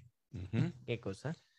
Que eh, cada día la Confederación Sudamericana de Fútbol se esmera más en, en esto de convertir a la Sudamericana en la consuelo de la Copa Libertadores. La Europa League. No, es que es el consuelo de la Copa Libertadores. Porque primero, a los, que no a los países que no clasifican a la Copa Libertadores, a un pilo de equipos de cada uno de estos países, digamos, a los, no a los países, no a los equipos que no clasifican a la Copa Libertadores en representación de sus países, en cada uno de, estas, de estos eh, países, eh, un pilo de equipos tienen la posibilidad de clasificar a la Sudamericana. Correcto. Ahí se da el primer consuelo. Luego, el otro eso consuelo. no es consuelo, eso es parte de la organización. De, de- de decir, si no estás entre los cuatro primeros, eh, Ya, tienes- ¿por qué te voy a ya. explicar que para mí es un consuelo? Pero déjame da- consuelo. ir al segundo consuelo. No, o sea, solamente digo, no te digo que no es un consuelo. Usted no porque lo ve así. Es que si no, no existiera la Copa Sudamericana. pues. Es que para mí la Copa Sudamericana debería de- ser entre los terceros y máximos cuartos de Eso cada. está en la Libertadores. pues. O sea, es que la yo creería que es mejor a como era antes, que por eso le permitió a Liga de Quito enderezar los dos, eh, alcanzar los dos títulos, pues antes era participabas la mitad del año en el uno y participabas la mitad del otro del año en el otro torneo. O sea, este esquema Ya, yo lo veo pero, mor. A ver, pero sigamos, sigamos analizando. sigue el con segundo consuelo se da con los equipos que juegan la preliminar de la Libertadores. Eso sí. Correcto. Entonces, no clasifica, como en el caso de Barcelona, te vas a la Sudamericana. Y el tercer consuelo ya se da dentro de la Copa Libertadores. Ahora todos los terceros, o sea, los que no Pasa ya. clasifican. Ahí estoy de acuerdo. Ya, En eso sí. también, no, es que todo termina siendo, es un torneo consuelo. Eh, eh, muchos dicen ah, en son de burla, no me interesa la Libertadores, no me interesa la Sudamericana por un consuelo de la Libertadores. Bueno, quien se está esmerando en convertir a la Sudamericana con este formato en un consuelo de la Copa Libertadores es la propia organizadora que es la Comebol. Yo sí creo que en algún momento debería de reformarse eso y la Sudamericana tener una etiqueta propia. Correcto. O sea, la Sudamericana tener a los terceros, o sea, la Sudamericana debería jugarse con, con los terceros y cuartos de, de- de los campeonatos de todos los países. Tercero y cuarto, punto. Eh, como era antes la Copa Pero le Libertadores. está quitando cupos a la Libertadores. ¿Ah? Le quitas cupos a la Libertadores. Bueno, la Copa Libertadores debería de ser. Puede ser el cuarto, el quinto y el sexto, ya. Es que ya es- Lo que es- pasa es que es- aparecen una cantidad de equipos raros, ¿no? Con nombres eso sí, raros, pero no ejemplo, creo que por raro. lo- Coibá. Eh, Ahorita estaba acordándome de que estaba leyendo ayer que ¿Qué cosa? el reclamo que ha presentado Colón de Santa Fe, reclamando que le den los puntos del partido jugado contra Olimpia de Paraguay porque Ah, le sí. anularon dos goles legítimos por offside. Sí. Yo no creo que altura. prospere un reclamo de Ese Colón de Santa Fe se la pasa reclamando. pasa Primero fue con, con Independiente Independiente del del Valle. Ahora solamente reclaman, por Dios santo, y reclaman, perdón, en tonterías, porque eh, ellos saben perfectamente que las decisiones eh, sobre, sobre ya penaltis cobrados, o sea, sobre el resultado ya dado, partido, así es. ya eso es irreversible. Es Eso de cierto, que deja pues. ver, que mira, que la toma, que no me pita un penal, que va a repetir el partido. ¿Y qué es lo que están reclamando? Dos goles que fueron anulados. eh, eh, ¿Y pude, ver, pude ver uno, no, el otro no lo he visto. Pude ver uno que sí es legítimo, Pero no puede Pero- revelar nada si está. pero está reclamando que los dos goles que fueron conseguidos por Colón fueron legítimos y que el árbitro los anuló posición adelantada, entonces que le den los puntos del partido que terminó empatado 0 a 0, si no me equivoco. Sí, Y correcto. son cualquier cantidad- son cinco partidos hoy y cinco partidos O sea, mañana. que, o sea que si le dan eso al Colón de Santa Fe, a Barcelona deben darle la Copa al 90. ya lo, Pero como usted dice, o sea, Ya lo- es reiterativo de Colón lo- en los últimos años. ya lo tomado, digerido. Ya, ya no se puede a Ya del partido revertir nada. Bueno, ¿qué partidos hay? Hoy está el partido del Pero, 9. pero antes de entrar en el fútbol, ¿por qué no analizamos un poquito lo que ha pasado en Europa? Por ejemplo. Por ejemplo, Real, Real Madrid, Madrid, queda título campeón número con 35. cinco, número 35. Marcelo se convierte en el máximo ganador de trofeos con el Real Madrid con 24 títulos. Y Angelotti se convierte en el primer técnico en ganar los cinco, Cinco. grandes ligas de Europa. Y Cinco que ligas. Campeón de las cinco ligas. que quiere decir hasta adiós al fútbol también. Eso manifestó eh, Carlos Angelotti. Angelotti. Hoy dijo que quién quiere retirarse. Dijo, si Madrid me dice 10 años entrenando, ok, caso contrario, termino mi contrato, me retiraré y me dedicaré a estar con mis nietos y con mi O esposa. sea, a viajar". Ancelotti ha ganado qué? Liga Española. Liga Española. La, La alemana la ganó alemana. con Bayern Múnich. Correcto. La, La italiana también. la el italiana, Milan. la italiana mil veces. La, la, inglesa, la inglesa con el con el Chelsea. Y, Y la, está- y con el PSG, la francesa. Cinco veces, muy Ya, bien. ese técnico para mí es el técnico, el mejor técnico de los últimos, de, de este siglo. Correcto. O sea, a mí hablen y, y me ha dado un buen tema para este fútbol. Se llenan la boca, Guardiola. Se llenan la boca. Que, ¿Cómo se llama el otro que Marini, estaba de-. Mourinho. Mourinho. Mourinho. Se llenan la, ahora, ahora se inflan la boca hablando de este inglés, el de Liverpool. ¿Cómo es este? El, el- el- perdón, el alemán. El alemán. Jorgen Klopp. Klopp. Jürgen Klopp. Se llenan la boca, señores. ¿Qué nada? Ancelotti es el mejor técnico del siglo, ha ganado las cinco ligas Exacto. y además las ha, ha ganado las Champions. pues. Exacto. O sea, la mezcla de todas, o sea, las ha ganado por- por- individualmente y las ha ganado ya en, en- en la competencia entre todos. Perdonen, ese es el mejor técnico del siglo XXI. Se llama Carleto Ancelotti. Le gusta a quien le guste, le disgusta a quien le disguste. Y día se los voy a restregar en este fútbol. Y nos dice que aquí le mandamos la recomendación. Guacho, guacho, tendrá otro. Hoy día se los voy a restregar en este fútbol. Preparando, guachito, cómo refutar eso. comienzan entonces el menotismo y el... Y comienzan hechos los, eh, los exquisitos y que el fútbol y que y el chichecito y la tontería. Resultados, señores. Exacto. Resultados. Como debe Pero ser. claro. Es que sí, pues. Entonces, ese es un poco en el panorama del fútbol internacional. Ya, en cambio, en la liga inglesa están que se matan todavía por el punto. Todavía, están Todavía está abierta la todo, Premier League sí. y ahí son las ligas de a poco a poco en Europa se van definiendo. Y el Y eso le- partido. eh, Ah, y el PSG ya también es campeón en la Liga. Entonces ella es campeón en Francia. Claro, sí, pero. Y en Italia también están. ahí, Ahí, de hoy- una y Hoy otra. es, el, hoy es el partido donde. La- y hoy es la campeones- semifinal. Hoy es el Exactamente. partido donde juega Perry. A las 2 de la tarde. 14 horas también está el partido justamente que estamos en fútbol europeo. Ojalá. Está es el partido difícil, ¿no? Villarreal. Liverpool, Villarreal, Liverpool. la llave está 2-0 a favor del equipo de Jürgen Klopp. Y, y sí quisiera también resaltar, porque siempre hablamos de fútbol, pero hay una serie de títulos conseguidos por deportistas ecuatorianos, ahora último. Y, y estaba viendo un chico que áreas, también ha pasado a una semifinal en, o a una final en Esto judo en es Chile. los juegos, ya le doy el dato correcto, eh, de los En Juegos Rosario. de Rosario. Rosario. Hoy se consiguió medalla de bronce en karate de 68 kilogramos por parte de Jorge ganados. Astudillo. Hay algunos títulos que Sí, se han ya le voy a ganado dar que dato. ¿Es un torneo? eh, ¿qué- Una especie de sudamericano. Sudamericano. Un sudamericano en Rosario, Argentina. Pero es sudamericano, Juegos de Sur. Sí, creo que tiene que ver con los Juegos de Sur. Ya le voy a confirmar bien el Ya, dato. confírmeme bien ese detalle. La verdad es que debemos darle más importancia Así también. a- es, a- te estuve viendo, hay algunos, algunos que han ganado ahí. Ayer estaba checando una chica, una Eh, ciclista. Pues me parece que es un torneo, es un torneo juvenil. No me da es- la impresión de que sí. eh, confírmeme bien que Ya, es los terceros Juegos Juveniles Sudamericanos de la Juventud, que culminan este domingo 8 de mayo. Esto Claro, arrancó un el torneo juvenil, 28 de pero estoy abril. a Y en caso de juvenil. Ecuador, tiene una medalla de oro, tres de plata y cuatro de bronce al momento. Bueno, y lo del Chito Vera. Eso iba a decir justamente. Chito lo de Vera, que se pasó no, todo. no le gusta, muchísima gente no le gusta, pero. Pero motiva. Pero, Es grosero aquello, Yo pero yo no veo- eso es- escúchame es cosa, yo no- yo muy no- violento. yo, sabía que estaba compitiendo Chito Vera, no, no, no, no, no vi la pelea porque no, a mí no me gusta ese Sí, deporte. Es no grosero. A mí me, me gustaba mucho y me gusta, me sigue gustando el box, pero ya box. esto de acá me parece un deporte, una actividad demasiado agresiva. Sí. Pero eso no quita el destaque deportivo. Una Exacto. cosa es la actividad. La simpatía al deporte y otra cosa Y es la, el otra cosa- entusiasmo. Otra cosa ya es el destaque deportivo. El destaque deportivo de Chito es extraordinario. Y Ya está entre los cinco Está en mejores. quinto lugar. Top sí. 5. Y en este momento comienza verdaderamente lo más duro de la, de la carrera de Chito, porque ya en este momento él es pretendiente al título mundial, pero Sí. los otros tres que están delante también. Entonces, me imagino yo que para pelear con el campeón del mundo va a tener que enfrentarse a uno de esos tres que está, uno de esos tres que está delante de él eh, o que está entre el campeón del mundo y él. El Correcto. campeón del mundo obviamente es el uno, él es el quinto, el dos, el tres y el cuatro. Uno, Uno de esos será su rival. tendrá que enfrentarse con Chito para, para finalmente acceder a pelear por el título mundial. Entonces, ahorita comienza lo bravo.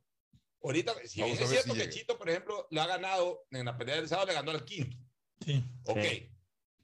Él eh, habló, porque sí lo escuché en una entrevista, habló de la posible revancha, que le gustaría volver a pelear con este señor. No, pero no es con él. Quiere pelear con Aldo, con uno que, Otro anterior. con uno que le ganó a Chito. Vera, lo que está debajo de él. Está arriba de él. Está arriba de Ah, él. ya, fíjate tú, entonces tiene que pelear con el 2, 3 o 4. Uno de ellos, sí. No Ya, tengo el dato ese exacto. 2, 3 o 4, eh, evidentemente están ahí porque, porque posiblemente, bueno, también este al que le ganó que estaba quinto, se supone que, que- que estaba en una condición mejor o tenía una mejor trayectoria. Pero Y ya Chito lo le mismo, o sea, ganó. el, el- el que, el que pretende ser campeón del mundo ya tiene que, en, en una- Enfocarse. en una instancia de su Pero- vida pero- deportiva ya tiene que enfrentar a los mejores. Hay, hay- hay Ya, cosa, pero hay es el momento más duro hay una también. cosa, hay una cosa interesante porque más allá de lo que ganó de la, de, de la bolsa que le corresponde 100 mil dólares. pelear, eh, hay un 20% de multa que le impusieron a su contrincante por tener dos libras de exceso sobre el peso permitido, que también va a la bolsa de Chito Vera, y tiene un premio especial porque se designó la mejor pelea de la cartelera y también Ah, tiene un bueno. adicional por eso. Buen O billete. sea, se ha ganado una, un buen dinero en, eh, en la Ahí va pelea también otro, otro nuevo de apellido Cañarte. Eh, Sí, eso, Aarón pero, eso Cañarte. es en- pero no es en la misma. No es en la misma categoría. parecido, Es en la UFC, pero no es en Sí, peso Porque el gallo. Cañarte sabemos de los futbolistas, pero este Sí. Cañarte que aparece ahí también, pues, eh, Es de otra categoría. Tú te es hablaste de que te gallo. gusta el box. Impresionante el caos que le propina el nieto de Muhammad Ali. su nieto. pelea. Hay un nieto de Muhammad, Muhammad Ali. La genética la tiene. que Está invicto y Ah, acabo de ver el knockout que pegó de ese movimiento. Pero ¿en Me qué peso acordé, me está? acordé de Muhammad Ali porque le, Pelea como el padre, como el abuelo. le- lo amagó, le metió un izquierdazo y un derechazo y ese tipo cayó. Ahí lo dejó. Debe ser hijo de la hija. Debe ser hijo de la hija, claro. porque- Pero eh, ¿en qué peso está? Pues está en peso. no sé, la verdad Ok. que no. no. ¿Y, y qué de nombre usa? No, no se Ali, eh, no sé qué Ali, nombre, pues. no me acuerdo el nombre, pero es Ali. A ellos se quedaron con el apellido Ali porque era Casus Clay, Se pero quedaron se con- quedaron con el se apellido quedaron Ali. con el apellido Ali. Llegaron de lado y además que Bueno, basta que sean nietos y ya Es- El día que juegue el nieto de Maradona o el día que juegue un hijo de Messi va a ser sensación. El día que juegue Bueno. un hijo de Federer o de Nadal. Claro. Volvamos Va a entonces ser a la sensación. Copa Sudamericana, porque entonces los partidos. No, pero son- primero vámonos a una pausa comercial. A una pausa, bueno, eh, perfecto. Ya con toda la información de Copa, Sud- de Copa Libertadores, más bien, porque hoy día es un partido decisivo del MLE. Ya volvemos. Correcto. El siguiente es un espacio publicitario apto para todo público.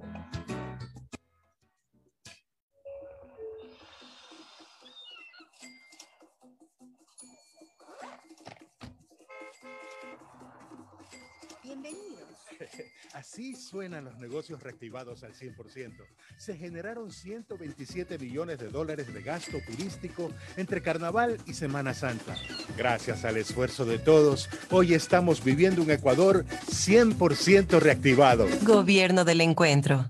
Juntos cumplimos. Si estás en tu auto, seguro sigues tarareando esa canción de na, na, na, na, na, na, o preguntándote qué comerás al llegar a casa. Nosotros también. Aprovecha este momento y ponte al día en tu matrícula vehicular con Pacific Card. Parquea, ingresa a tu banca virtual y difiere tu pago hasta 12 meses con intereses. O sigue largo y paga en efectivo en tu banco aquí más cercano o nuestras ventanillas. Si eres empresa, podrás pagar con débito a tu cuenta en nuestro Cash Management. Solo tu banco banco tiene todas las opciones que necesitas para darle luz verde a tus paseos con tu matrícula vehicular al día. Banco Eso y bienestar para ti y tu familia. Va porque va, va porque va. La Prefectura del Guayas, con el municipio de Guayaquil, estamos trabajando por miles de beneficiados en Montesimeí, en las cooperativas Voluntad de Dios, Talía Toral 1 y 2, Castellana y Tres Bocas. Se están ejecutando limpieza de canales, construcción de nuevas vías, colocación de tuberías de drenaje, además de relleno y reconformación de calles. Las obras en Guayaquil. Va porque va, va porque va. Prefectura del Guayas. Susana González, prefecta.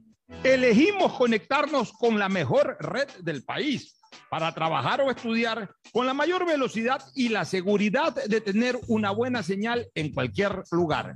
Solo en Claro puedes disfrutar de todas las APPs y ver todas las series y películas usando los gigas como quieras.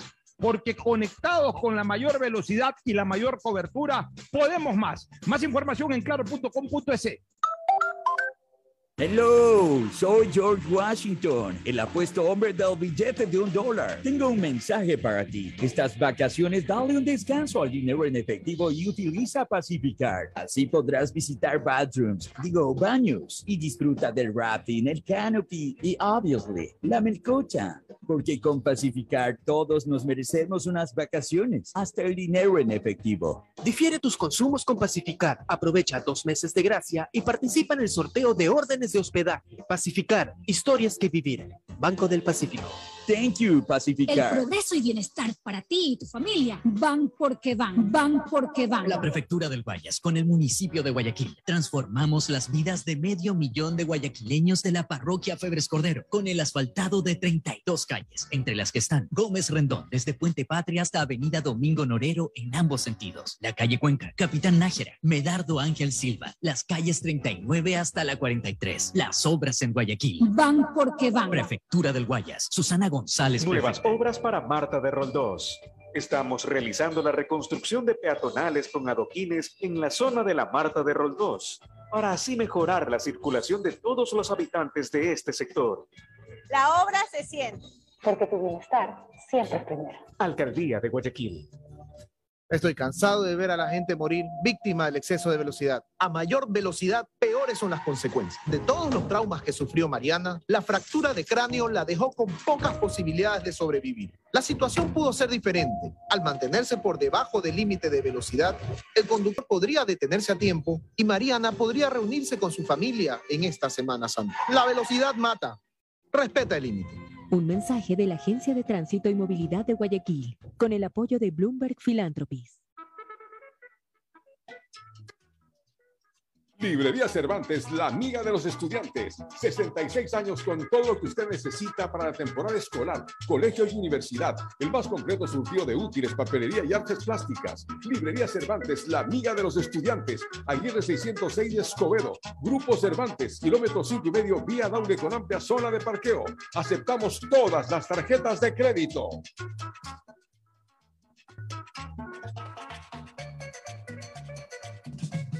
El mejor sabor guayaco en pollos a la brasa Barcelona, Sucre y Boyacá, Sucre y Pichincha, Vaquerizo Moreno el 9 de octubre, El Fortín en la Rotonda. Gran atención, los mejores precios y la venta de entradas para los partidos de Barcelona. El mejor sabor de la comida está en Pollos a la Brasa Barcelona. Por la sazón, por la buena atención y por lo que aquí se venden las entradas.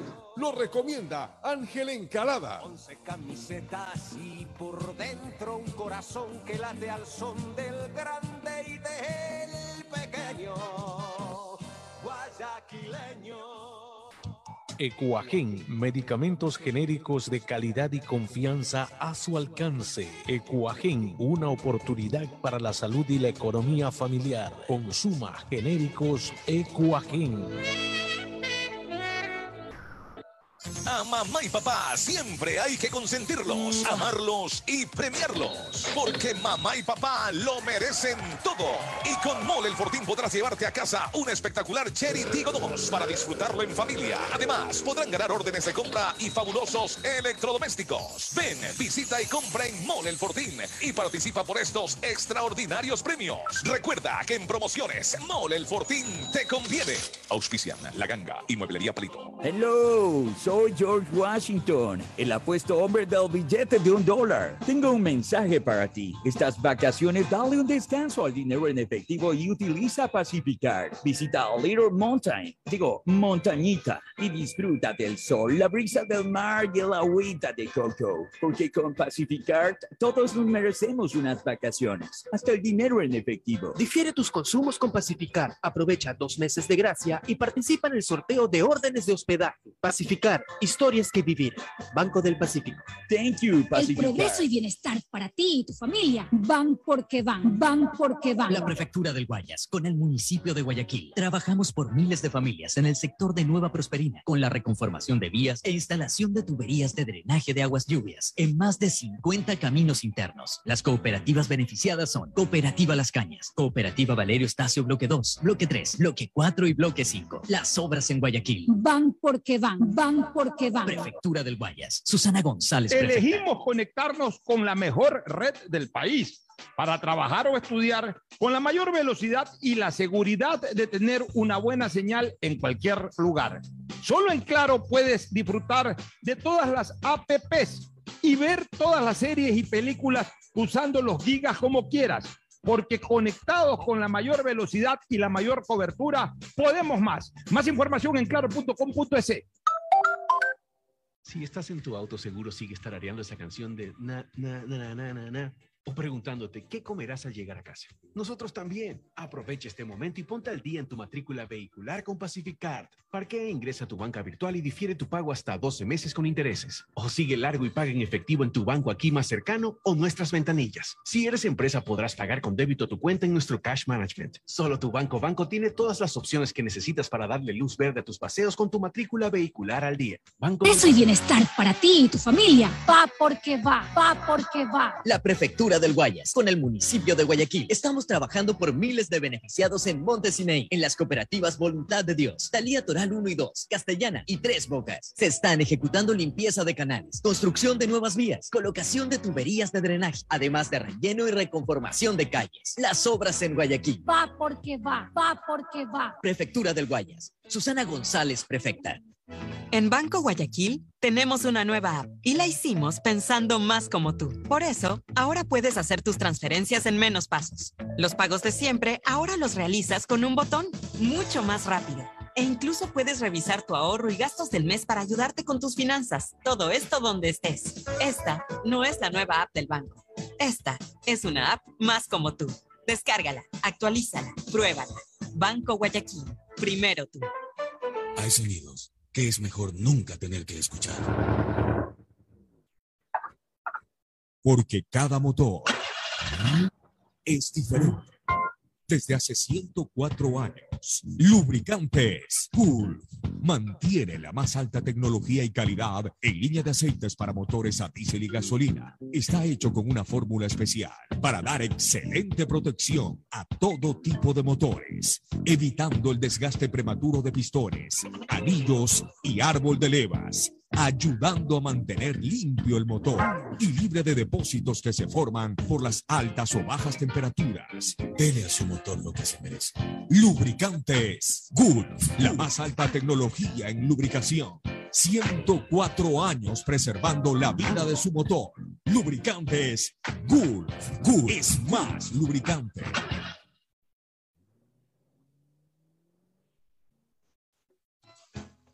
Fin del espacio publicitario.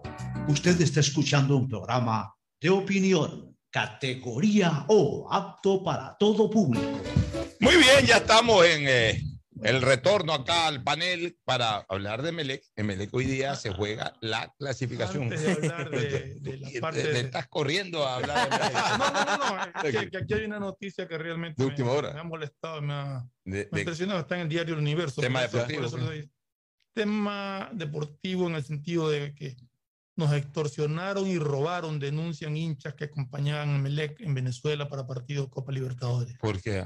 Un grupo de hinchas de Melec que acompaña denuncia que sufrieron robo y extorsiones por parte de las autoridades ordinarias y de migración de Venezuela. Ha llegado a De Venezuela. acuerdo con la versión de los aficionados dada a este diario de que cruzaron la frontera entre Colombia, en Cúcuta y el territorio llanero, se dieron los problemas. Cuando pasamos los controles, la policía nos detuvo y nos acusaron de drogadictos, nos pusieron todo tipo de sustancias y barbaridades y nos tomaron fotos.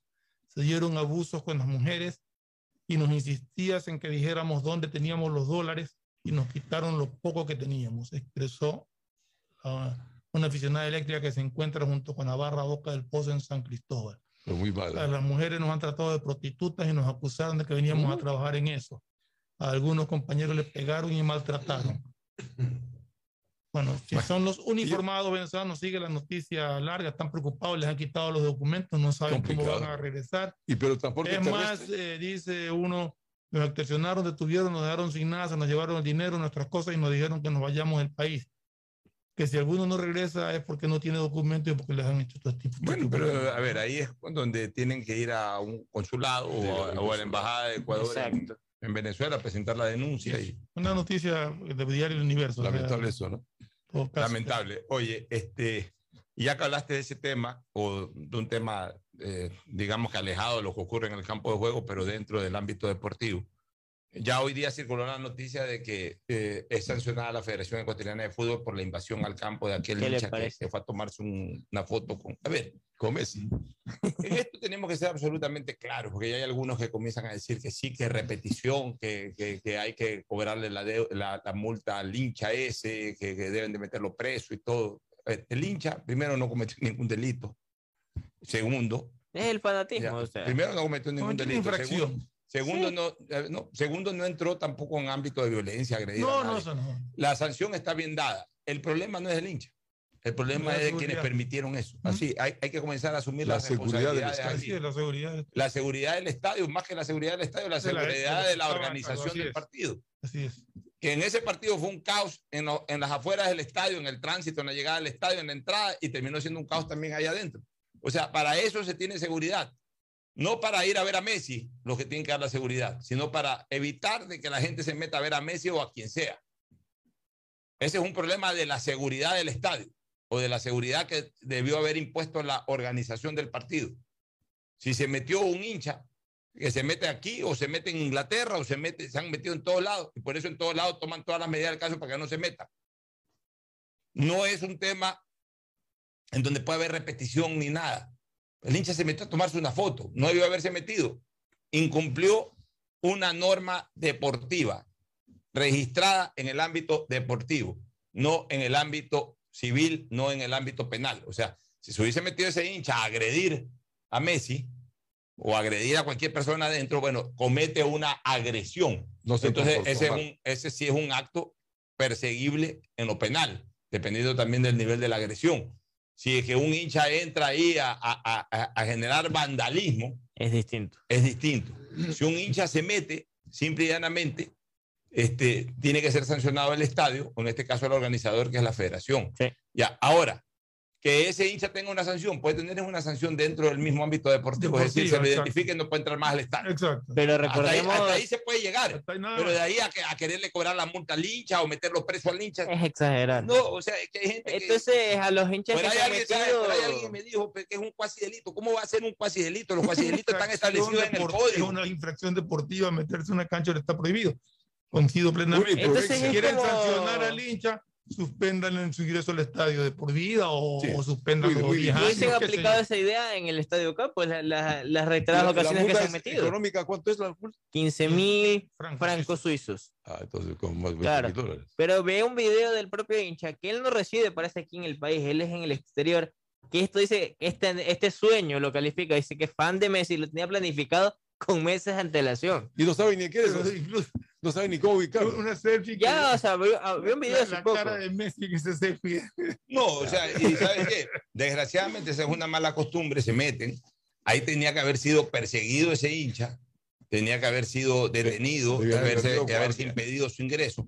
Porque bueno, ese hincha, al contrario, ese hincha entra con la mejor intención del mundo en el sentido de tomarse una foto. Es Claro. o sea, sabe que no está cometiendo algo malo desde el punto de vista penal o civil, que está en todo caso eh, eh, allá que el hincha no cree Y que haya- respetando o las sea, reglas ya. se metió ahí de sapo a tomarse una foto. Ya, Se, to- se metió de sapo a tomarse una foto. O sea, en el. Ya, en pero el- pudo haberse metido un, un, un, un terrorista Claro.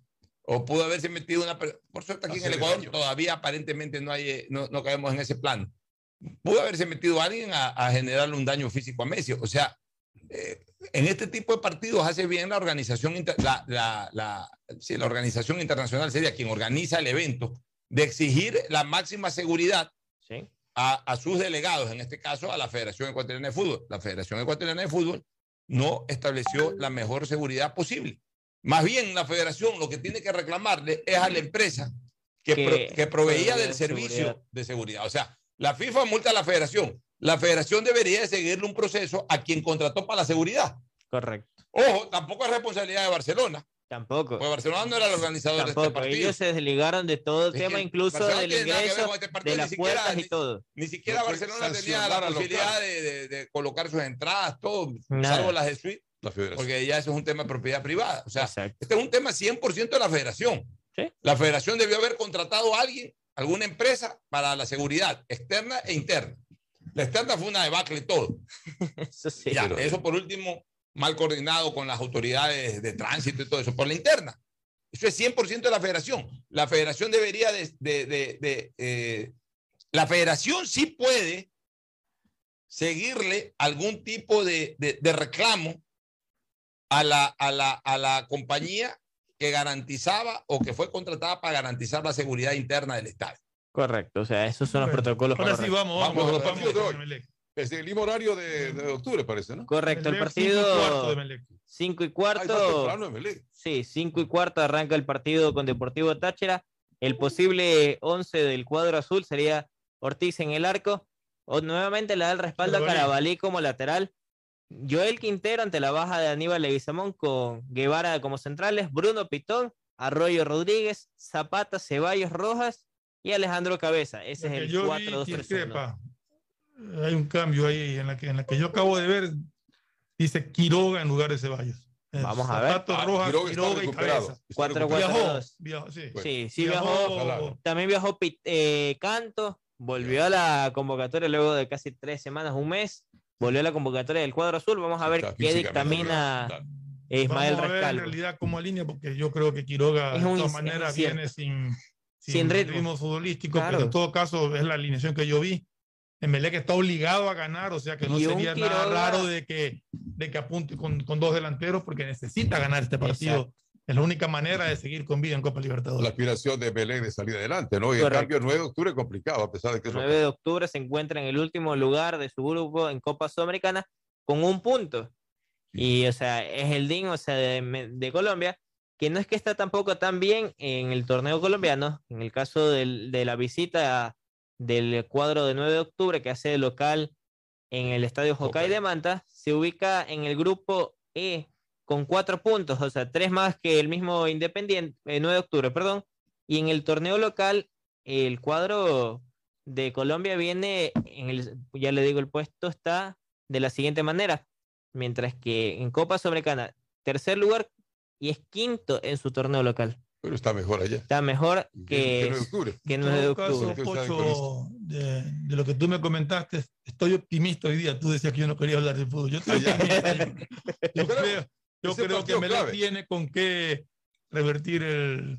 Debe ser. eh, el partido a veces juega y- bien. O sea, a ver, Emelec, una cosa sí tienen que tener claro los emelecistas. Solamente una victoria hoy le permitiría a Emelec prácticamente asegurar su clasificación. El empate no le ayuda entonces ya. Es que, a ver, No, el empate no lo hay dos partidos, le quedan dos No lo elimina, pero ya depende de otros resultados. A ver, de- a ver. Lo único que lo mantiene con, con responsabilidad propia Veamos, es ganar. vea- veamos los tres escenarios. Porque hoy, hoy se enfrentan los dos rivales que van a pelear por el segundo puesto. Correcto. Y, y hoy la diferencia es de dos puntos a favor del Táchira. Sí. Táchira creo que tiene cuatro y Emelec dos, si no me equivoco. Si hoy día gana el Táchira, le saca cinco puntos de seis en disputa.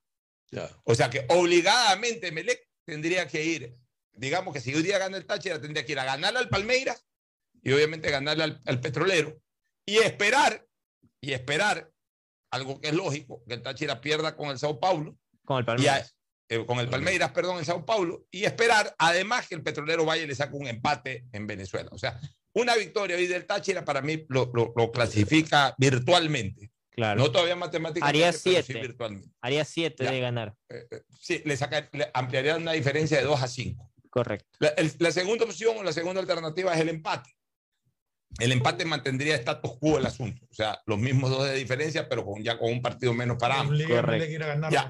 Resulta que los dos partidos que le faltarían a ambos en idénticas condiciones con los mismos rivales. mismos rivales. Es decir, ambos reciben a Petrolero, supuestamente ambos le tienen que ganar a Petrolero, y ambos visitan Al Palmeiras. al Palmeiras, en donde supuestamente ambos perderían con el Palmeiras. Entonces quedaría todo igualito, dos puntos de diferencia con lo que clasificaría el Táchira. No, pero Ahí- lo obligaría a Emelec a ganar. Sí, en lo Brasil. obligaría a Emelec ni siquiera a empatar en Brasil, A ganar en sino a, a ganar en Brasil Sí. o debería de, o si que no le gane Emelec en Brasil, el único resultado que le serviría es esperar que el equipo este de Petrolero le gane al o Táchira. en el peor de los casos le empate al Táchira. Tarea difícil, pero no imposible para ML. Y mire cómo Y, y la tercera, el tercer escenario, que es obviamente el prioritario para los azules y el único que realmente para mí vale para los azules, es que Emelec hoy día le gana al Táchira.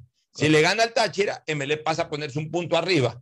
Sí. Y lo único que tiene que cuidar Emelec es que Táchira no logre un mejor resultado en los partidos que faltan, que son con los mismos rivales y en los mismos lugares. Exactamente. Y como Por tanto, antecede- el- el- el- el- el- solamente el triunfo le sirve para depender de sí mismo en empresas factibles o lógicas.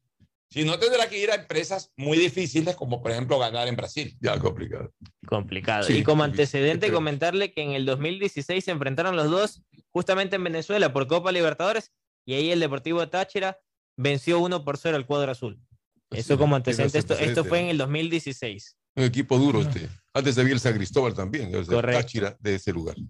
Ahí está el detalle de ¿Qué, cómo qué alineación va a presentar Emelec hoy día? la reiteramos en el posible 11. Ya lo decía Fernando que podría ser la inclusión de Mauro Quiroga, que él decía días atrás que sentía todavía mareos. Vamos a ver. Sí, días atrás dijo eso. Vamos a ver qué dictamina Rescalvo, que el domingo cumplió ya tres años al mando de Melec. Tres años al mando de Tres Melec. años. Tres años el 30 de abril. Y- y Está le con- faltan dos. Exactamente. Ortiz en el arco, Carabalí, Joel Quintero, Guevara, Pitón en la defensa, Arroyo, Rodríguez, Zapata, Ceballos, Rojas y Alejandro Cabeza en punta. La única variante sería Quiroga por Ceballos, de acuerdo a la que yo vi. Ya, Exactamente. a ver, varias cosas. Primero, no, no es momento para criticar ni hablar a- de, de- de este profesor Rescalvo. Hay que dejar que termine la- esta fase de la Copa. O sea, evidentemente, si no clasifica, ahí sí va a ser un vía crucis para él. Y si clasifica, hay que alentar, hay que alentar también las victorias, los triunfos, lo- los alcances. Así no sean depurados, no sean maravillosos. Si Melec clasifica a la siguiente fase Copa, hay que, hay que, hay que seguir apoyando. Si, si queda eliminado, sí va a ser un vía crucis para el profesor Correcto. eh, Rescalvo. Uno. Dos. Hoy te quiero ver Sebastián Rodríguez, como lo dije yo en la final de- del, de- de- del año pasado, cuando enfrentó a, a Independiente, Independiente. que dije, bueno, te queremos ver Sebastián Rodríguez. Este es el partido para los grandes líderes deportivos, las finales o los, o los momentos cruciales. Hoy es cuando me le va a depender mucho de Sebastián Rodríguez, del nivel de Sebastián Rodríguez, del liderazgo de Sebastián Rodríguez. al es un partido clave. Este es el partido en donde cuando se han logrado los grandes resultados han asomado los grandes jugadores. Él no viene pasando por un gran momento futbolístico desde hace algún tiempo, pero puede ser que hoy día se reencuentre con su fútbol, que sí lo tiene, porque ya lo ha demostrado. Y puede ser el- el- la pieza angular que necesite Melec hoy para, a partir de su liderazgo en el terreno de juego, eh, lograr un triunfo que es indispensable. Y yo diría es hasta imprescindible y vital para las aspiraciones de Melec en esta Copa Libertadores. Y obviamente hoy se espera que en Emelec mantenga un buen rendimiento de Rojas, que con todo es el que hace goles. Con todo es el que hace goles. Y cabeza. Que cabeza, que Quiroga eh, hoy se conviertan en esos artilleros que el Emelec necesita, que su defensa Que sea Zapata solvente, mantenga el nivel que que Zapata ahí, que ¿no? no es, una- jugadores. no es nada del otro mundo, pero por lo menos ahí, ya que está, eh, sí contribuye. Que los centrales Ya, estén pero- conectados. Pero la pieza angular, la pieza angular del rendimiento de Melec hoy día y de las aspiraciones del Melec siempre pasarán por su jugador líder. Y desde hace algún tiempo ese jugador líder se llama Sebastián Rodríguez. O sea, un jugador puede estar en un buen momento o un mal momento, pues no deja de ser líder haciendo más. No deja de ser el jugador líder. O sea, no es que porque ya hoy día no jugó bien, ya el próximo domingo ya no es el jugador líder. O sea, ya si hoy Sebastián Rodríguez no sale por sus fueros y saca a Melec adelante y el Melec se queda fuera de la Copa Libertadores, pues bueno, habrá que reemplazar ese liderazgo, no necesariamente cambiar al jugador, pero sí a lo mejor, sabes que ya no fuiste tú y solito, solito el equipo busca un nuevo líder dentro de la cancha. Pero hoy todavía el jugador líder se llama Sebastián Rodríguez. Hoy tiene que responder Sebastián Rodríguez. Sí, bueno, y el linaje de Melec da lugar para que confiemos en que hay un resultado positivo de Melec, porque ya lo ha hecho internacionalmente otra vez. Nos vamos a la última recomendación, el cierre. Auspician este programa.